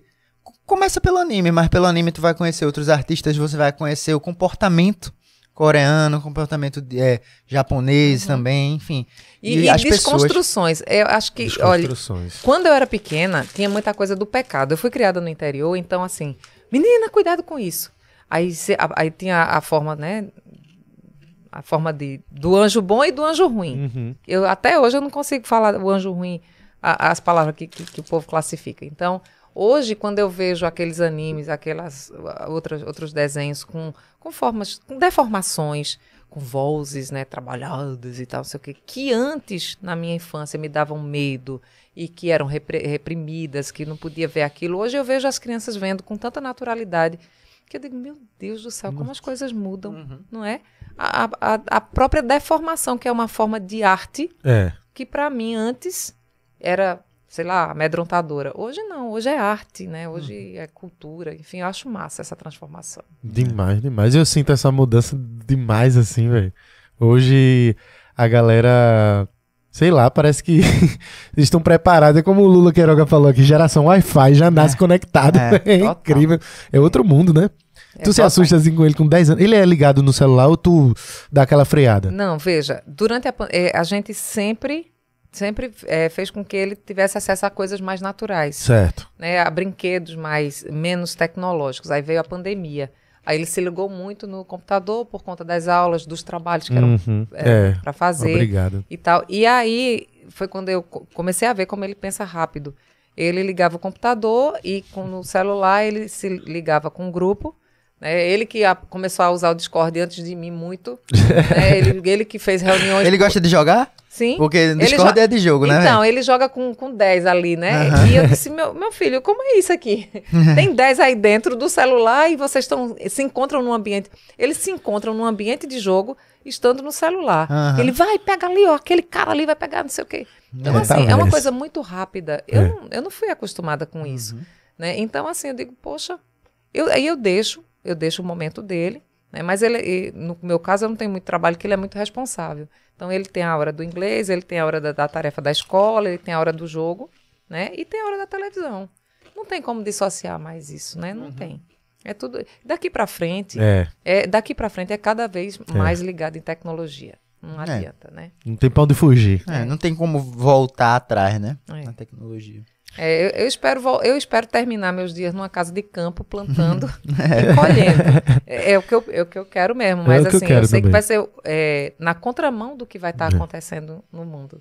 Sim, sim. É o que eu mas acho, mas também. assim, isso que tu fala é uma contramão do que tá acontecendo no mundo, mas com certeza tem várias pessoas que pensam igual a você, né? É. Isso vai ser uma tendência Inclusive, no o turismo de natureza cresceu muito Aham. nessa, É. nessa fase de pandemia, porque as pessoas procuraram muito É. isso, né? O Turismo livre, rural respirar. aqui, é, futuro. Porque você exatamente. fica cheio, né? Fica naquela bolha de sempre estar vivendo internet, internet, internet, a pessoa quer sair, desafogar. Acho que Carlinhos quer fazer uma pergunta ali, tá com... É, eu queria ler um comentário aqui e fazer uma pergunta. Diz aí. É, tem uma moça aqui chamada Maria Santos que mandou uma mensagem aqui. É, Meire, sou mãe de Samuel, aquele menino que queria pagar suas compras na, na Americanas do Shopping Itacaruna na época que ele tinha 3 anos Oh, e agora em junho faz 20 anos. Caramba! Meu Deus do Caramba, que história é essa? Não sei se você lembra, mas é- foi o que ela disse aqui. Olha, Faz, faz 20 tempo. anos, né? Faz tempo, é. Caramba, velho. Apareceu aí, viu, uma pessoa. O pessoal tá aqui, todo Olha, mundo... por favor, mande uma mensagem no meu direct do, do, do Instagram, porque eu, eu tô curiosa, sabe? Eu quero rever essa história. Sabe que antes, quando eu apresentava de manhã, as pessoas. eh, tinha muita criança que via e falava meu nome. E aí eles mandavam vídeos, até para lá mesmo. Na rua, ma- mostrava o vídeo que tinha gravado. Uhum. E eu, eu acho que essas crianças tudo estão do teu tamanho. É. E eu acho lindo, porque a minha relação com criança é muito gostosa. E é. É muito. Desde pessoal... a época do, do, do Bom Desde Dia. sempre, a minha, a- a- o meu sonho era ser mãe. Ah, que E legal. Eu, eu, assim, eu sou muito mãe. A maternidade, pra mim, me enche, sabe? Me Entendi. preenche. Massa. Eu gosto mesmo, assim. A minha profissão hoje é mãe Entendi. e a outra é jornalista. Entendi. É, depois, se você quiser dar uma olhada no chat, assim, o pessoal só elogio, só falando Ai, coisa gente, boa pra você. obrigada, obrigada mesmo. Ah. Vou olhar, com certeza. E a pergunta que eu quero fazer, eu, Sim. É, Pessoal. Essa é a minha. É, essa questão desse tempo de internet hoje em dia, né? Antigamente o noticiário era somente na, na televisão e você tinha que esperar o horário do jornal, aquela coisa meu pai, né? Eu fico lembrando assim, o horário do jornal era um negócio sagrado, velho. É, isso é verdade. Tinha lá que. Hoje em dia, você mesmo falou que o a Record tem no Facebook, no YouTube. Isso. E estamos Então, crescendo. É. É, e, e a Recife Ordinário tem esse outro formato, que é uma coisa que eles depois foram se encontrando aí, que as pessoas acabam indo lá também pra ver notícia.